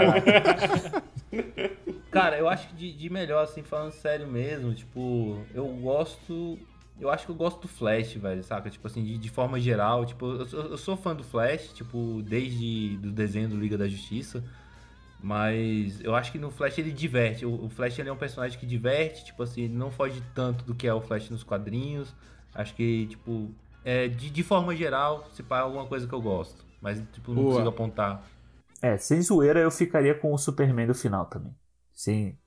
Tipo, de boa, Boa. assim. Um Superman colorido. Superman alto É, não, astral. eu- é, falando, falando sério, assim, eu, que eu fiquei também, entrei na pilha de zoar aí, né? Fiquei deixando o saco, brincando e tal. Mas falando sério, pra mim, é a hora que ele tira a camisa, sabe? Que é a hora que ele joga assim pro lado, aquela é a melhor coisa. É, mas por esse, esse filme ele não tá aqui à toa, ele tem muita coisa desgraçada. Então, qual é a pior coisa do filme aí pra vocês? Ah, velho, Nossa, caralho. difícil, eu, eu, eu, eu fico entre a Mulher Maravilha explicando tudo. Tipo. A- não, eu acho que de forma geral todas a- a- as explicações estúpidas, saca? Tipo, for dummies. Tu- Tudo que é for dummy no, no filme, pra mim, estraga, saca? Tipo, tem, que- tem que É, desenhar mas as é porque você tem um conhecimento avançado do universo aí. Pra mim, Ah, é a não, atuação da Mulher Maravilha que é insuportável, mano. Não dá. A atuação da Mulher Maravilha, pra mim, é a pior coisa do filme. Cara, vou te falar, pra mim, o pior. Sem sacanagem, o pior é o efeito. O efeito do bigode, tipo, me tira de todas as cenas, assim. É bizarro, porque, tipo, você tá ali, por mais que você não esteja gostando do filme, você tá ali prestando atenção. Quando vem aquela cena, você desconecta, cara. Na mesma hora você desconecta do filme. É- Sim. isso destrói qualquer, qualquer narrativa. Se o filme fosse médio, ele se torna pior naquela hora. Entendeu? Sim. E, cara, É verdade, e eu tem acho que é isso e o Batman tiozão do pavê, mano. Não dá pra aceitar. É foda. Pra mim, a pior coisa do filme, mano, é uma hora lá que o Batman tá tomando um pau de um, de um demônio daqueles lá que tá se fudendo todinho. Aí ele fala com o Alfred: Eu acho que a gente vai ter que chamar o Nightcrawler. Aí vem a paradinha subindo esses caras. zzz, zzz, zzz, devagarzinho assim subindo esse cara, tá ligado? E ele lá, e ele deitado mobi- esperando, velho. Aí na hora que custa pra caralho pra subir. Aí é muito ruim, velho. É muito ruim. Aí a ele pula mobilidade na- desse bagulho é ruim demais mesmo. É Puta ruim que mesmo. pariu. É a pior coisa que ele podia pedir naquela hora ali. Eu vou reformular minha resposta, velho, porque eu tô pensando aqui que a pior coisa pra mim desse filme é saber o que, que poderia ter sido, velho. Saca? Tipo assim, é, É. é o- é o potencial desperdiçado. Porque Verdade. dava pra, dava pra ter feito um filme legal, mesmo depois do Batman vs Superman, mesmo tendo que apresentar vários personagens. Guardiões da Galáxia apresentou, tipo, a equipe inteira num filme só e foi um puta filme, saca? Tipo, você consegue apresentar e fazer uma história legal e, e- e- trazer todo mundo. Então, pensar no, no que poderia ter sido, tipo, a DC ter, tipo, ter esfregado a cara da Marvel pelo menos uma vez na vida. Mostrar que dá conta também, saca? Ia ter sido foda. Só que a gente sempre fica nessa expectativa de que o próximo vai dar certo e nunca dá, né, velho? É. Sim, é verdade, tem razão. Tirando Ó, o Coringa, que eu, mas eu não considero, né, que é DCU, né? Então não sei se, se conta. Coringa foi O- foda o- também. A gente tem uma dinâmica agora aqui, Alexandre, que é o seguinte: a gente sempre elege um, do- um personagem do filme aqui que você se identifica. Você fala, porra, nesse momento eu seria esse cara. Geralmente a gente Quem- faz aqui com, Quem é com alguma você palhaçada. da Justiça? Quem é você no Liga da Justiça? Vou te dar um exemplo aqui, ó. Eu, nesse filme, eu seria um mendigo que aparece lá no começo com a plaquinha escrita Eu Tentei, né? É, em referência ao meu trabalho aqui nesse podcast, assim. Porque quando ele fracassar, eu vou poder falar Eu Tentei. Então, eu, eu- acho que eu seria aquele mendigo. Cara, eu seria o. Eu seria o Alfred. Que bota o povo pra ir lá, vai se fuder lá, vai, vai bater, eu vou ficar aqui na mansão tomando o chazinho aqui de boa. Vai lá. Muito, bom. muito bom. Vendo, vendo esse filme, cara, eu me senti aquele cara que tá ali atrás do, do Flash na, pra, na fila lá da cadeia e leva um desenho de óculos na cara e um bigode e uma cicatriz, tá ligado? Eu seria. Eu me senti exatamente como aquele cara enquanto eu via o filme. Cara, eu acho, eu, eu acho que eu seria a mãe do Superman. Porque o mundo tá acabando e ela tá, indo, ela tá preocupada em dar lição de moral pra Lois Lane voltar a trabalhar. Isso é verdade. E a maior, a maior preocupação dela é a casa que ela perdeu pra hipoteca lá, né? O mundo tá acabando, que se foda, o negócio é minha casa, o que, que o banco tomou? Que ela já tinha se preocupado no, no, no Homem de Aço, né? Quando o Zod taca o, o carro lá na casa, ela também vai lá catar os- o que sobrou. É Coitado. verdade. Não, e o Batman, ao invés de ir lá e pagar a dívida e comprar a casa, não, ele compra o banco, né? Mostrando É. que ele não entende absolutamente nada do mercado financeiro. O problema é que depois que fizeram a série lá, valorizou muito aqueles terrenos ali, velho. Smallville tá caro ali. É verdade. Agora sim, aprove- aproveitando que eu fiz essa piada ridícula, eu vou fazer uma justiça aqui, porque senão eu vou ficar com minha consciência pesada. A gente zoou lá o, o podcast que está tá competindo com a gente, mas segundo informações que eu tive da produção do, Small, do, do Smallville Pod BR, o episódio deles vai sair depois do nosso. Então se você tá ouvindo aqui, depois vai lá e escuta também que vai ser doido, vai ser doido. Vai ser doido. Ouvir, os, com certeza. juntaram a rinha de ouvinte aqui pra ela fazer o, participar do, É. do, do Smallville Pod BR. Vai ser da Muito bem. Ó, pra fechar nosso papo aqui com- sobre o Liga da Justiça 2017, a gente tem aquele momento que geralmente é apresentado pelo Jonathan, ele não tá aqui, mas eu vou fazer as honras, que é a escala Herbert Richter. Escala Herbert Richter. E aí, nesse momento, eu explico então aqui para o nosso convidado e para a audiência que, que possa estar perdida. É o seguinte: aqui nós temos uma escala de, de avaliação invertida. Então, quanto mais bosta for o filme, maior vai ser a nota. A gente tem parâmetros aqui como o Birdemic e o The Room, que tem a nota 10, eles são assim, o, o, o ápice desse, desse tipo de entretenimento.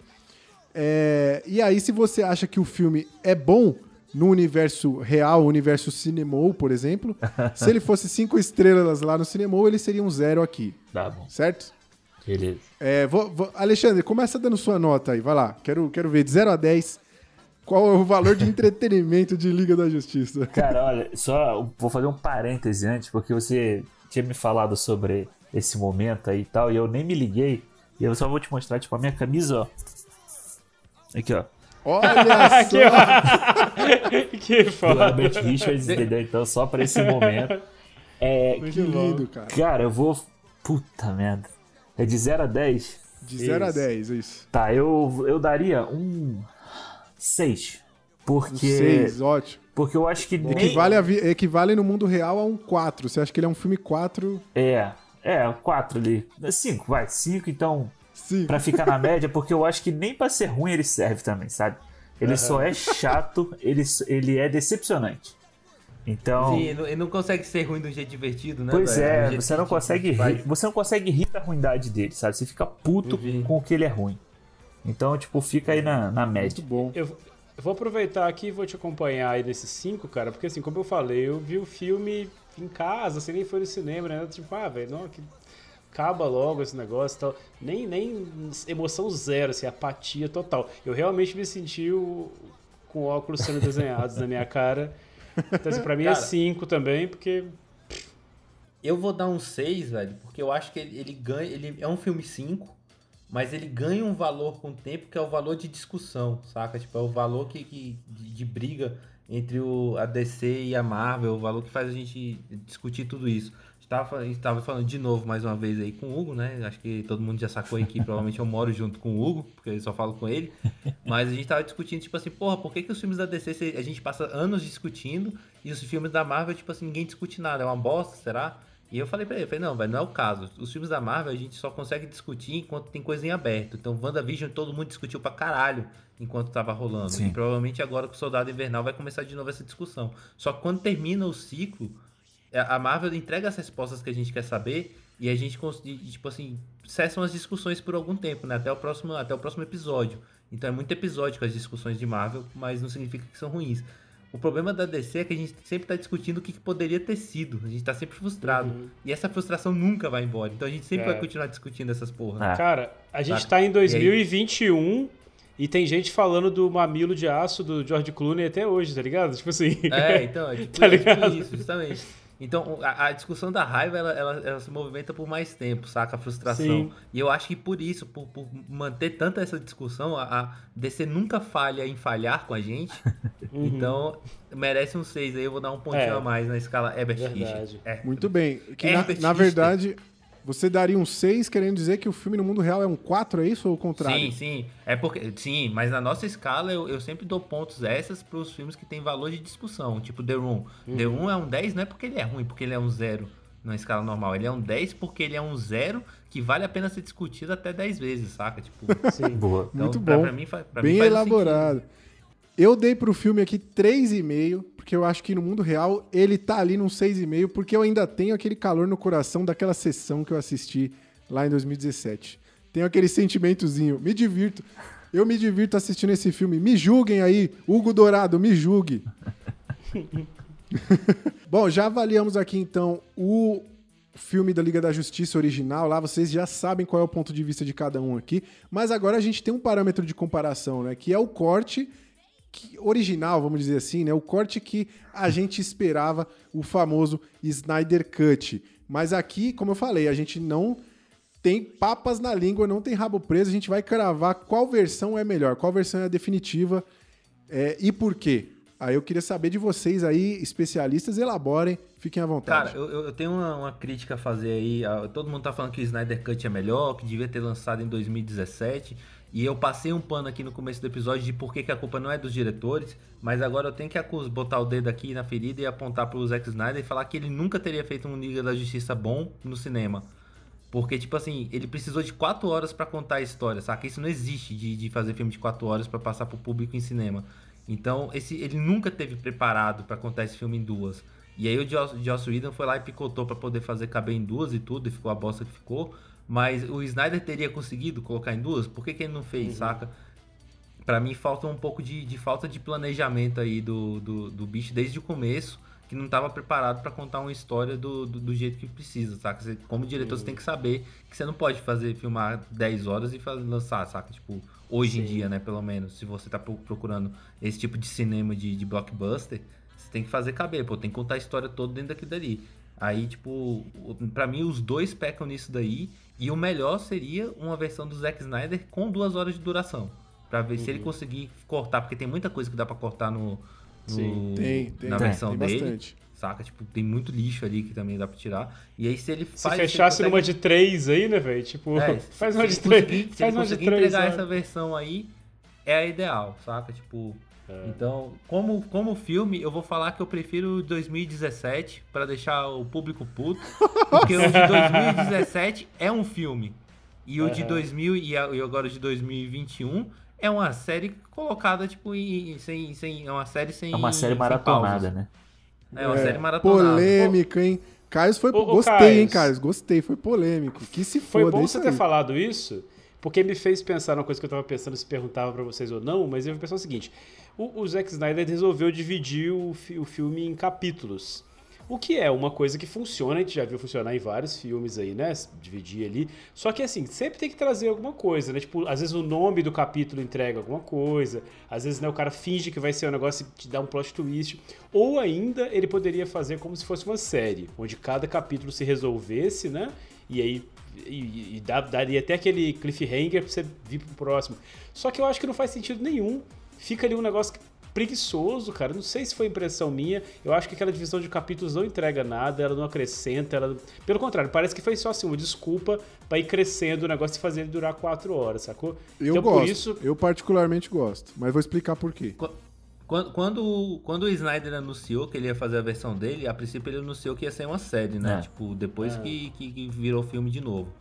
Era, mas... Mas- teve, teve umas treta contratual lá que ele não podia É. fazer série. Sim. Teve uns rolos assim. Não podia, É, ter- eu- eu não podia virar uma série. Eu tô por fora da motivação, mas a questão é que se tivesse virado, ia dar nisso que o Igor falou, velho. Que tipo assim, os, os cliffhanger de um episódio pro outro são uma bosta, que não tem tipo. Pois é, Os cortes sabe? são, são aleatórios quase. É, eu achei muito bizarro, cara. Seria uma ideia muito boa se nas quatro horas ele te deixasse assim, tipo, caralho, o que, que vem depois? né, tal. Só que acaba, Sim. muda o capítulo e, e foda-se, não sabe? Não... Parece- Então, pra. Por alto, assim, só muda o tema, né? De acordo com o que ele tá falando. Tipo assim, Aham. introdução, apresentando. É, vamos que aí é mais, é mais desnecessário do que a Mulher Maravilha explicando Ah, as eu, coisas. eu vou Sim, falar pra total. mim, pa- particularmente eu gosto disso porque eu achei o Snyder Cut cansativo de assistir. Não consegui fazer igual a galera de assistir de uma vez, assim, eu assisti picado, demorei três dias pra ver. E o capítulo, a separação de capítulo, me dava uma boa sensação de que eu estava avançando, sacou? Tipo, ó, passei por Graças isso. a opa, Deus tá acabando, né? é, né, sabe, dava, dava uma sensação de. E outra, me dava a liberdade de, tipo, beleza, parei aqui no capítulo 3 e vou. vou... Porque quando eu É, parava mas- pra assistir a tomar uma água, mano, eu pensava 10 coisas pra assistir antes de voltar pro Snyder Cut, tá ligado? Então eu acho que essa divisão de capítulo, pra mim, o meu hábito de consumo aqui foi excelente. Agora eu não sei. É, mas aí quer dizer que o filme é ruim, né, velho? Isso aí, né? Não, foi, sei foi lá, uma não sei. muleta, mas foi uma muleta pra você, mas isso não contribui pro filme. Você tem vontade de parar, o cara faz um negócio que você fala, ah, vou parar aqui e vou ver só amanhã. É, então, cara, eu sobre essa questão do capítulo, eu gosto da ideia de dividir, assim, acho que. Cara, eu acho que combina com o tom que o, que o Zack Snyder tá dando pro filme, sabe? Combina com o que ele tá querendo contar ali. Sobre, tipo, ser melhor ou ser pior que o de 2017, cara, eu acho que é, assim, muitas vezes melhor. Eu concordo com o Caio, eu acho que, tipo, você não tem como lançar esse filme no cinema. Não existe. Ninguém. Ninguém no mundo, nenhuma empresa no mundo hoje lançaria esse filme de 4 horas. Primeiro que você tem a questão de o filme tem que passar tantas vezes por dia nas salas de cinema, então se você coloca um filme de 4 horas, ele não cabe na janela que passa durante um dia, então você tá perdendo dinheiro se você tem um filme Total. maior. E, cara, assim, tipo, o Senhor dos Anéis, o último Senhor dos Anéis, né? O Retorno do Rei, tem a versão de 4 horas, que é a versão do Blu-ray, pra você assistir em casa. A versão do cinema é outra coisa. É uma versão enxugada. Sim. Então, o, o Zack Snyder. E é uma versão pra você ver depois que você já viu o filme, né? Você Exatamente. viu o filme e gostou, aí você vai ver a versão alongada. Exatamente. Então o Zack Snyder deveria ter, tipo, se ele fosse lançar, lançaria um filme de três horas aí, seria tipo como se fosse o Vingadores Ultimato, que tem três horas, e cara, essa outra uma hora lança no Blu-ray, no, no DVD, no HBO Max, Joga fora. né? joga fora.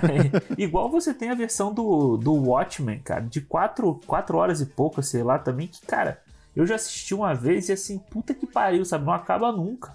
Sabe, não acaba nunca, mas beleza, é a visão do cara, se ele tem uma forma de lançar, que seja na mídia física ou no streaming, ok, mas pro cinema ele não funcionaria.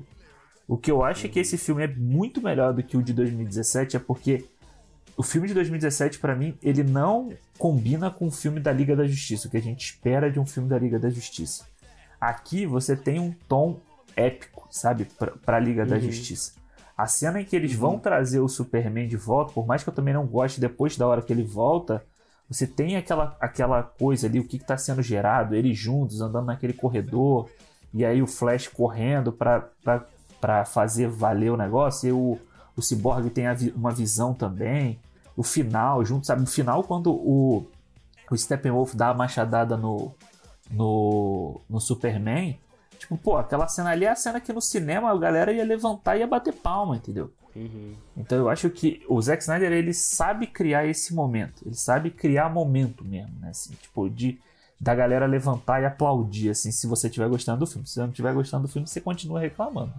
Aí, é, eu só, a única coisa que eu realmente não gosto do, do Snyder Cut é o epílogo, é a parte final.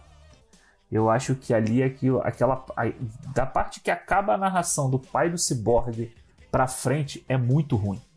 É muito ruim. É, ali eu já não tava nem prestando atenção mais, cara, sinceramente. Eu até falei, cara, Eu tava mexendo no Instagram na hora, assim, ó. Eu tava passando lá e eu tava. De verdade. Eu até falei no cinema, cara, que pra mim essa, esse epílogo é tipo quando a galera vai no self-service, assim, sabe? E aí você vai lá no self-service, aí o que, que o cara vai? Primeiro ele pega pastel, depois ele pega sushi, aí ele pega churrasco e ele pega feijoada. E no final nada faz sentido naquele prato. Você não, você não come nada direito. Então no final ele não conta nada direito Cara, daquele final. Você tá, Sim, você é tá falando especificamente do sonho? Do... Não, eu acho que o sonho, depois o, o, o, o, o Caçador de Marte aparecendo também. Nossa, velho. E assim, tipo, aí você tem lá o, o, o Bruce Wayne conversando com o Clark Kent lá na casa, e Aham. aí ele deixa entender que, eu não sei se ele, ele tá casando, e agora eu, eu tinha entendido que eles estavam casando e indo morar lá. Mas depois o Zack Snyder falou que não, que ele está, a Lois Lane já estaria grávida, né? Porque ele dá um foco gigante num teste de gravidez. Então ela estaria grávida É. e o moleque chamaria Bruce Kent, tá ligado? É tipo, caralho. Nossa. O Batman dá até os parabéns pro Super-Homem, É. né? Ele bate no, no Super-Homem e fala parabéns, inclusive. E aí, tipo, Uma coisa assim. É muita misturada, ele não precisava daquilo, sabe? Ele acaba de um jeito épico ali com o Flash voltando. Aquela cena é Sim. fodaça, porque, tipo, todo mundo Sim. teve o seu momento do filme, e aquele momento é que o Flash tem o dele. Fora que essa cena do Flash casa com a fala do pai dele lá, que fala, tipo, cria o seu próprio futuro. Isso é muito Sim. foda. Isso é muito Isso foda. é muito Cara, foda. eu, eu, eu- eu concordo contigo, é que o, que o epílogo é completamente descartável, porque a história tinha encerrado no, no arco anterior, né? no- na parte anterior. E o epílogo você vê que ele é só pra criar no fã expectativa de uma continuação que não vai existir. Exato. Saca? Tipo assim, é só pra montar. E, e- cara, na boa que a, a gente fala que não vai existir, mas hoje em dia eu desconfio que possa existir. Dado, dado o poder que, o, que, que porra, os caras conseguiram mover pra fazer esse filme, velho, fazer a versão do Zack Snyder. É. Eles conseguem mover pra poder criar essa, essa nova nova versão aí. Mas é improvável, porque, tipo, Ben Affleck voltar e tudo, tipo, enfim. Mas eu, eu acho desnecessário o epílogo. Eu acho que estraga algumas coisas. A apresentação do, do Caçador de Marte podre, as duas vezes que ele aparece é ridícula, porque tipo, você vê que é mais uma pessoa que, que é poderosa e tá vendo o- a- as tretas acontecendo e, E não tá faz preocupado porra com coisa nenhuma. errada, É. não faz porra nenhuma, então é desnecessário mostrar ele desse jeito. E a cena do sonho do Batman pra mim, velho, tipo assim, é de repente você tá dando poder de, de, de, de, de, de ver- evidência pro Batman, que não é uma parada do personagem, Sim. saca? Não faz sentido ele ter aquela visão de graça, tipo, a não ser que eles falem que é o marciano que tá induzindo nele a visão, mas porra. Tipo, o, o Batman, que é o cara mais desconfiado do mundo, tipo assim, o- tem um marciano batendo na porta dele e o bicho trata na maior normalidade, porra, vai tomar no cu. sabe? Já tinha que Tá, chegar velho. metendo bala, é verdade. Ô, é verdade. não, não tem nada. Só, só tem coisa errada nessa cena, né? Não tem nada Ó, certo no eu, final. eu particularmente gosto. Gosto do epílogo, porque, como eu disse, eu sou facilmente impressionável aí por easter eggs e coisas do tipo. Gosto pra caralho de ver o Coringa lá, gosto do diálogo dele com o Batman. É, eu acho que a aparição do Marciano lá, levando em consideração o que poderia vir a seguir, o lance daquela equação antivida, que tá, liga, tá ligada à história do- dos marcianos lá e tal, acho que é muito boa. E até por isso que eu elejo o Snyder Cut como o melhor filme, pela, ah, ah, pelo gosto que ele deixou em mim, assim, a vontade de querer ver um segundo filme do Darkseid vindo e tal. Eu realmente fiquei com essa vontade de ver. Eu acho que eles conseguem fazer um pouco do que o que a Marvel fez com o Thanos, né? Mostrava lá, 57 filmes mostrava um pouquinho do Thanos, um pouquinho, um pouquinho. Lógico que, dadas as devidas proporções, né? Eu acho que esse filme prepara a gente pra um vilão foda que ia vir, assim. Então eu gosto pra caralho de, de tudo isso, assim. Essas coisas não me incomodam. Mas cê- eu acho que. Eu, tô- eu concordo contigo, mas eu acho que isso é construído antes do epílogo, sabe? Quando você tem ali o, o Superman encarando o Darkseid, porra, ali é muito foda. Aí você fala assim, pô, é isso que eu queria ver no próximo filme. Ele não precisava gastar mais 20 minutos depois enchendo o saco da gente, mostrando um monte de É, cena ali. Eu gosto também do diálogo do Coringa com o Batman, assim. Acho que eles podiam ter usado em outro momento, não naquele sonho. Sim. Podia ter sido um flashback ou alguma hora pra contar sobre o trauma do Total. Batman Verdade. com a morte do Jason Todd lá, sei lá. Não precisava ser naquele sonho maluco ali. E, pô, o que o, o Caio falou do, do Caçador de Marte, na primeira cena que ele aparece, cara. Porra, é maior cena boa, assim, sabe? A conversa da Lois com a Marta ali. Pra você no final, tipo, virar. Cara, é uma parada nada a ver. Só faltou no final a, a, a, a, Lois falar pra Marta assim, pô, obrigado aquele dia lá que você falou comigo. Ela ia falar assim, eu nunca fui falar com você. É. Sim. Só tá faltou louco, isso. cacete? Cara, cara, eu vou deixar uma recomendação aí pros nossos ouvintes, é pra você também, Alexandre, se você não conhecer. Procurem no Instagram, Cantinho do Caio. Cantinho, o Caio é um ilustrador, da- não, não sei, é, é brasileiro, né? Não sei daqui de Brasília, de São Paulo, não sei a origem dele. Ele fez uma sequência de, de tirinhas satirizando o, o Liga da Justiça, mas umas três principalmente satirizando o Martian, Martian Manhunter, né? Que ele chama de tirinhas do Martha Manhunter. tipo, que tem- Eu acho que eu vi uma dessa na- no Twitter. Velho, É, vi- viralizou muito. é genial. Um- um- eu, eu posso explicar uma delas aqui que é fácil, que é tipo assim, é os seis, é, são seis heróis no final, tipo, pose de herói. E aí o Marciano aparece no fundo, tipo assim, ah, finalmente terminamos, fizemos, fize- salvamos o planeta. E o cara aparece no fundo. e aí os outros heróis, que porra é essa, velho? Tipo assim, tu não ajudou em porra nenhuma, vai se fuder, caralho. Saca? Tipo, velho, é Ô, genial, tem- as tirinhas são geniais. Eu, eu reclamei do Aquaman no outro filme lá, que ele não manipula água e os caralho. Aqui eu também acho que tem esse problema, também senti falta. Mas o Zack Snyder botou uma cena da Mera lá lutando com o Steppenwolf, Foda. que é muito foda É. aquele bagulho, velho. Ela arranca sangue do nariz dele, assim, ó. Achei foda É demais tipo um aquilo ali. fatality do Mortal. Kombat, assim, né? É um fatality, é legal demais, mano. Cara, eu fiz uma pergunta muito idiota. Talvez seja muito imbecil, mas eu realmente não consegui entender, não consegui achar. Todo filme, né, ele vai depender de bilheteria, de retorno, de seja lá o que for, de patrocínio pra, ter, pra dar certo ou não. Esse filme, todo mundo que eu conheço viu na base da pirataria. Onde que essa porra desse negócio saiu, velho? Isso foi o cara bancou do bolso dele e ele fez? Que, qual que é a parada? De onde que veio esse orçamento? De onde veio... É, Eu o lance é que a Warner, entender. a Warner ela tá lançando agora o HBO Max, né? Então ela precisava de, um, de títulos fodas assim no catálogo, então É. já rolou uma grana daí. Ela vai ganhar dinheiro com assinante pra caralho e tal.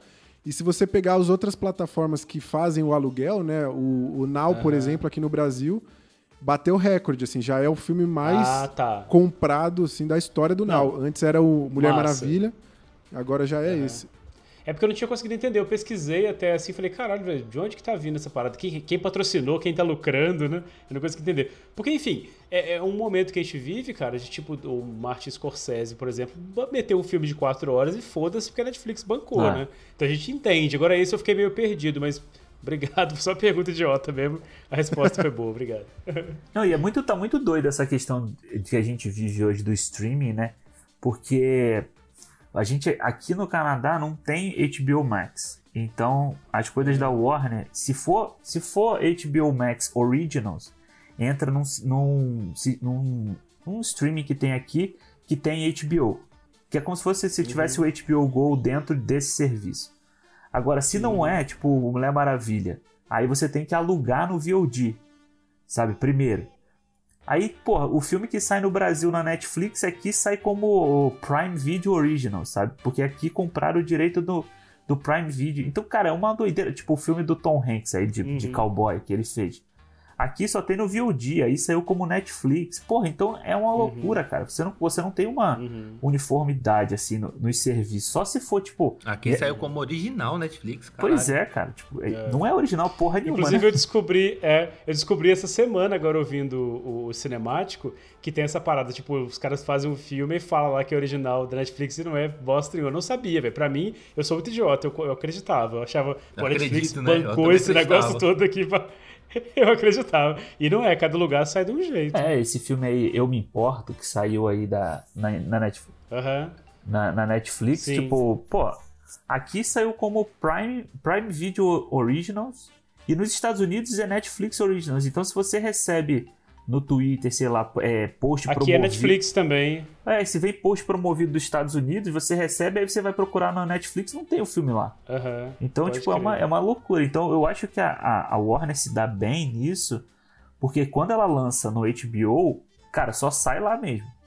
Quando vai. Uhum. Esses filmes todos da Warner que vão sair cinema e HBO, só vai sair lá. Então a galera já sabe, já tá focada nisso, então eles vão ganhar Ela uma. consegue contra- con- controlar isso de, de forma Que mundial, ela, né? ela e o Disney, eu acho que são os dois que É, estão sim. fazendo muito bem isso, assim. E vão fazer mais. Mas é porque, também, é porque também são os dois maiores conglomerados. Pois é, né? exatamente. Então, Vão fazer muito dinheiro. Eu não vejo a hora de, de chegar o HBO Max aqui. Vou gastar mais dinheiro com essa porra. Depois eu explico pra minha esposa. Mas vou ter que assinar. Ó, eu acho que nós todos aqui entramos no consenso aqui quanto ao Snyder Cut, né? O Snyder Cut que é, é um filme que deu a liberdade total pro Zack Snyder fazer. Eu acho que aqui é o Água Gourmet. Não sei se vocês estão ligados. Água Gourmet, tá ligado? É tipo assim, aham. Zack Snyder resolveu fazer o bagulho 4x3. Por quê? Foda-se. Porque é o que ele Porque- quer. É. Porque eu posso. O que isso acrescenta ou não na, na experiência, não sei se faz tanta diferença. Mas é água gourmet, mano. Você vai pagar mais e vai beber água gourmet. A- Água no vidrinho. Passei muito tempo puto achando que a galera tinha me passado parada errada, tá ligado? Tipo, ô, mano, o cara está cortado aqui do lado, que bosta é essa? Depois de um tempo eu fui me ligar que era. Achei que tinha pegado um torrent fudido, tá ligado?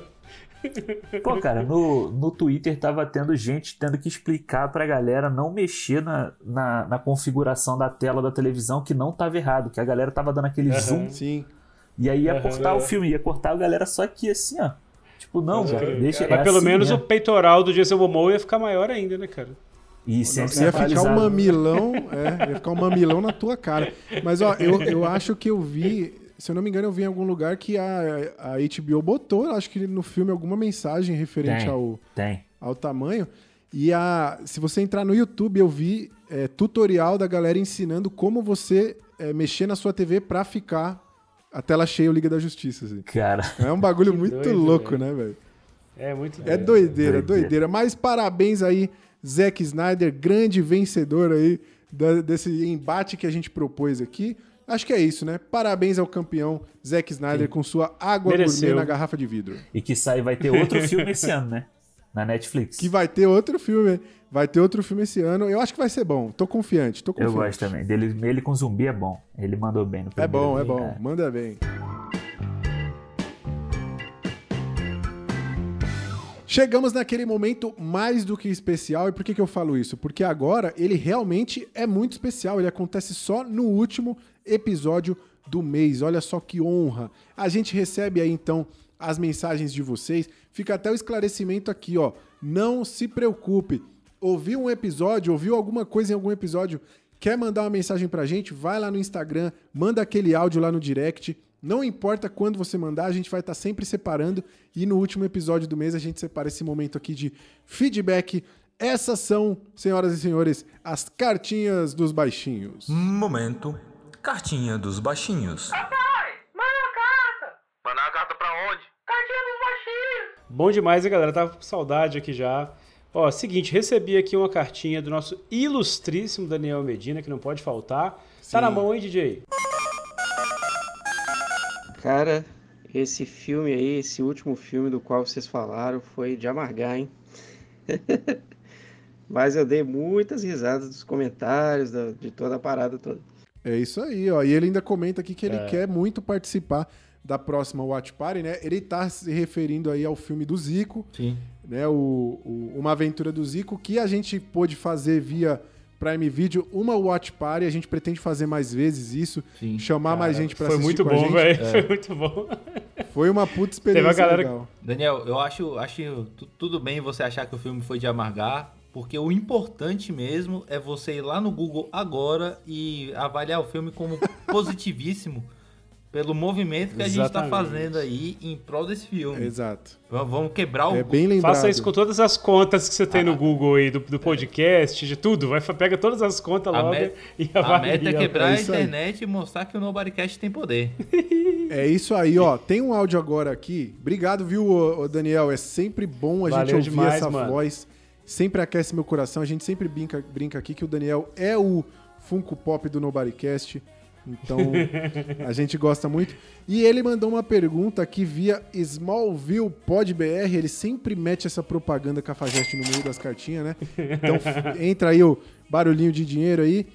É, ele mandou uma pergunta pra gente aqui nos stories, né? Perguntando quem são o Lex, o Steppenwolf, o Deathstroke e o, o Desad do Nobodycast. Ele quer que a gente escolha aí Xiii. o papel de cada um. Eu acho que eu posso ser o Lex, talvez. Eu, eu ia falar que eu sou o Lex porque eu ia meio que Você organizar o organiza, bagulho, é não? justo. Então eu sou o Steppenwolf. Porque você... Por que você é o Steppenwolf? Por que eu não seria? Essa é a questão. É um ótimo argumento. que...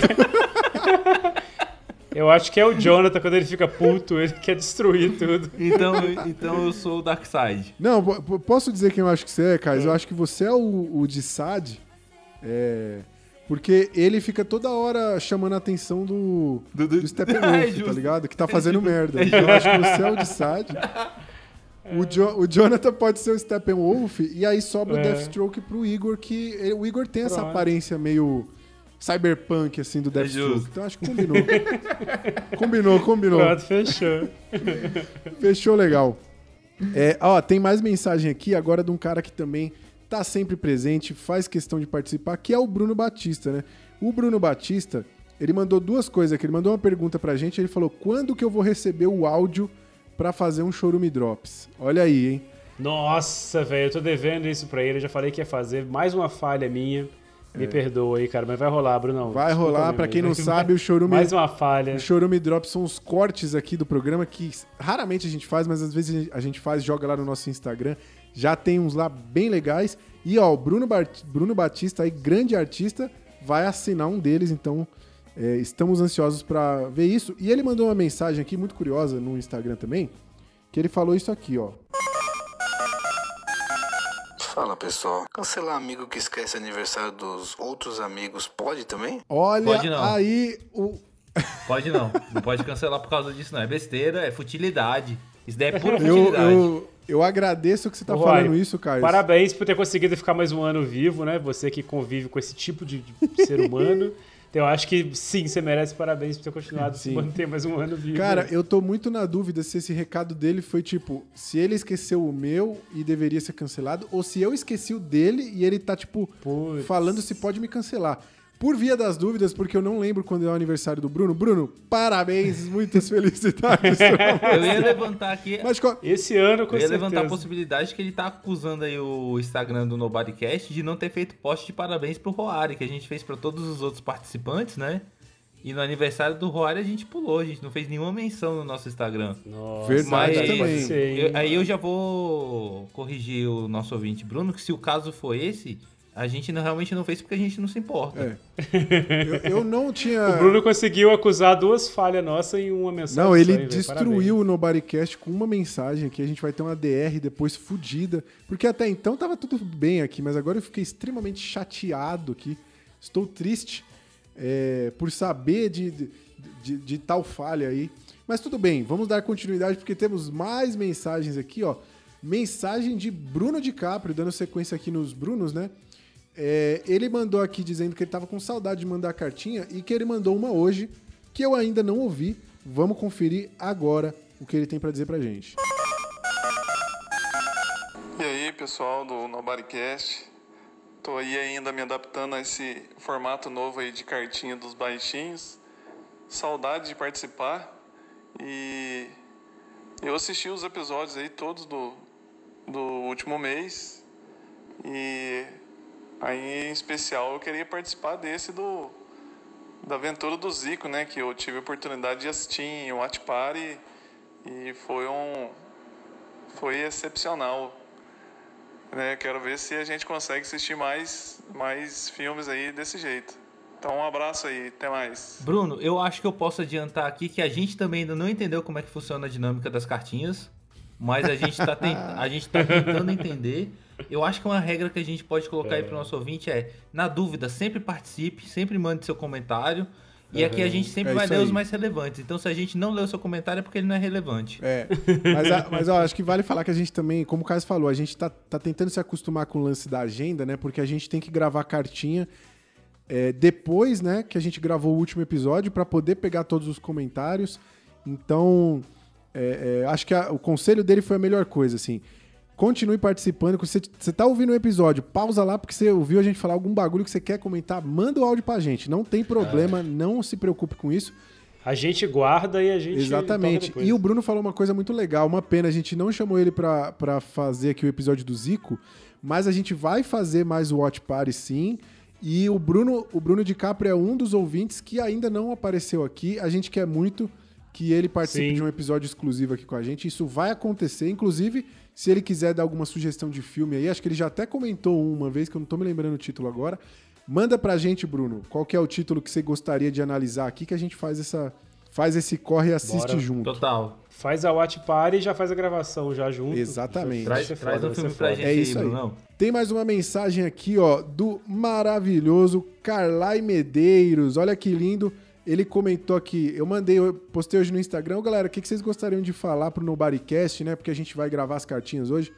Ele mandou aqui, ó, só que vocês são foda demais. Ah, bom demais. É um fofo esse cara. Carlai é um fofo. Tá sempre aí com a gente. Comenta tudo, participa de tudo. Carlai é Beijo pra maravilhoso. você. Obrigado. Obrigado, Carlai. Para encerrar, participação de outro ouvinte, ele que ostenta até então o cinturão de melhor ouvinte. Eu acho que a gente tem que sempre mencionar isso, porque o cara batalhou duro, Sempre. batalhou pesado para poder. Fez por merecer. fez por merecer. Eu estou falando, meus amigos, do Arthur. O Arthur ele ficou muito impressionado com aquele episódio do funk, né? Onde a gente declamou letras e tudo mais. Uhum. Vocês que já viram o Arthur aí, já conviveram um pouco com ele, sabem que ele também é um cara que tem um repertório impressionante, tal qual o do Impondo, né? Ele não, não se conteve, precisou participar dessa, de- desse debate. Ele mandou pra mim uma letra que é realmente incrível e eu falei pra ele, cara, faz um favor pra mim, manda um áudio declamando essa letra, que eu vou botar a música bem bonitinha de fundo assim, como se você estivesse participando desse, desse episódio. Então, pra encerrar as cartinhas dos baixinhos de hoje, já deixo aqui o nosso muito obrigado a todo mundo que participou, nosso pedido, nosso incentivo para que você participe e continue mandando. A gente fica muito feliz de ler esses Não comentários. ouvir desiste da coisas. gente não, galera. Não desiste da gente, porque mesmo que seja uma vez por mês, vocês vão aparecer aqui, vão estar sempre nos nossos corações, com certeza. Vamos encerrar esse momento maravilhoso com essa linda poesia de Arthur, o nosso melhor ouvinte. Por- É, vou- acho que é isso, né, sim, gente? Vou, vou pedir aqui, vou pedir Isso. pro DJ uma Fechou. música, uma música adequada, né? De fazer uma apresentação, fazer uma breve, uma um mise-en-scène, criar um clima aqui pro nosso melhor Sim. ouvinte declamar sua letra especial de funk. É isso aí. Muito bem. Com vocês, senhoras e senhores, o nosso poeta de Ribeirão Pires, Arthur. Vai lá. Perereca Suicida por MC Japa. Perereca suicida se joga na pica, se mata na pica. Perereca suicida se joga na pica, se mata na pica. Aponta pra mim que eu te mato. Aponta a xereca que eu te mato. Eu te furo com a piroca e te sufoco com o meu saco. O meu bonde tá passando e ele nunca tá de toca. Se tu vacilar com ele, é piruzada a queima-rosca. O meu bonde é tipo assim: mata a perereca, que seu cu é testemunha. Puta Cara, pariu, véi! eu, eu só queria entender, na diegese aí da história, como é que ela pode ser suicida se quem mata ela é o cara? Eu gosto muito do termo piroca queima-rosca, mano. Cara. Eu- é muito bom isso. Eu, eu, eu, eu queria. Será que um dia a gente vai parar pra discutir em quantos níveis essa música tá errada, essa letra tá errada, velho? Tipo, qu- qu- quantas, quantas vezes essa letra falhou com a sociedade? Foi justamente por isso que o Caio não esteve aqui no nosso episódio sobre as letras de funk, porque ele, Não. ele ia ser o primeiro a cancelar Nossa, a não ia dar, velho. Não ia dar, eu não ia conseguir, velho. Eu não ia conseguir levar nada pra frente. Vocês me tiraram no episódio certo. Eu, eu achei... Você só ia levar atrás, né, Caio? Eu, eu fiquei realmente emocionado Pariu, com, viu? com essa poesia que o, que o Arthur declamou. Arthur, obrigado. Fechou com chave de ouro aqui as cartinhas dos baixinhos. Maravilhoso. Um abraço pra todo mundo, um grande cheiro pro nosso melhor ouvinte. Voltem, voltem sempre. Queremos vocês aqui, mesmo depois aí, é, é, dessa, desse poema, né? Até porque se não voltar, vai tomar piroca queima-rosca.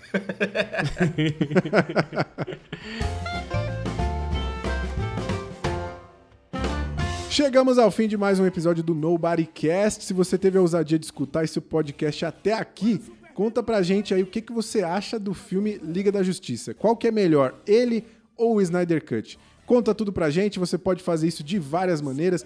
Lá pelo anchor.fm barra nobodycast, pelo Instagram, arroba nobodycastbr, ou no nosso e-mail, contato nobodycast.gmail.com. Onde quer que você esteja nos ouvindo agora, lembra sempre de assinar o nosso podcast, manda lá para aquele seu amigo que também é um grande fã da justiça, como o próprio Super-Homem diz aqui no filme.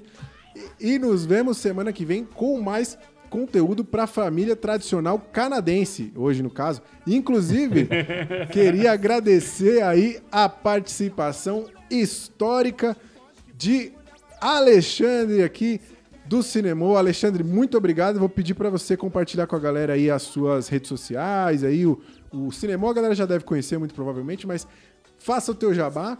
e eu queria dizer o seguinte, ó, você que eu acompanho nas redes sociais é um grande comentarista de Big Brother Brasil. Diga. Só eu e o Jonathan aqui acompanhamos o Big Brother, os, os colegas não.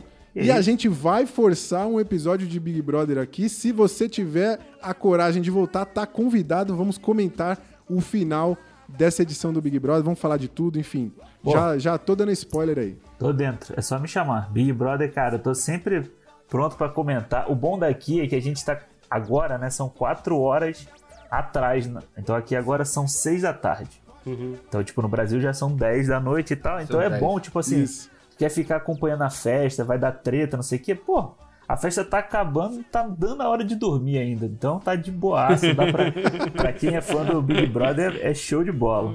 O cara foi privilegiado pelo fuso horário, hein?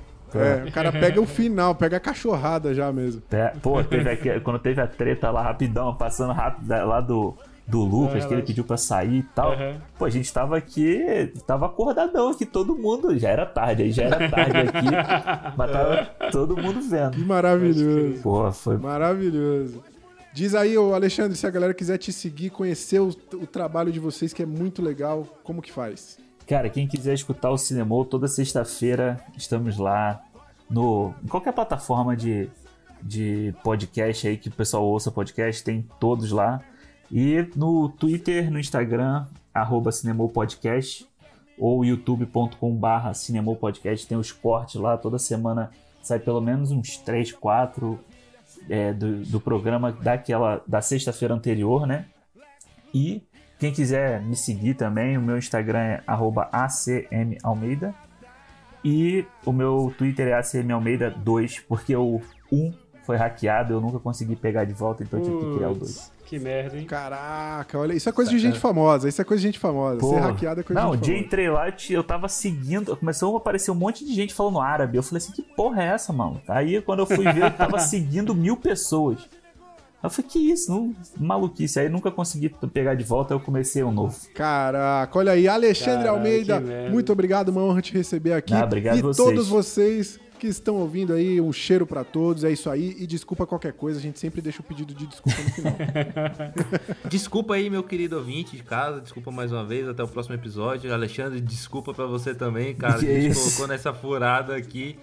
A gente agradece demais a participação. Divertidíssimo passo. E aguardando a próxima aqui também, viu? Pô, obrigado vocês aí. Desculpa também, pedir desculpa também ao Zack Snyder, né? Que tra- trabalhou tanto pra gente falar mal do filme dele.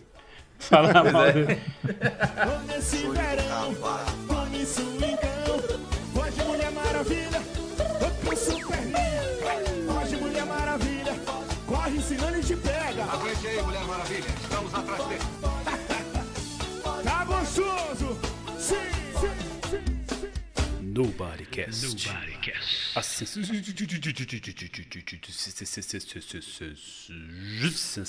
do momento.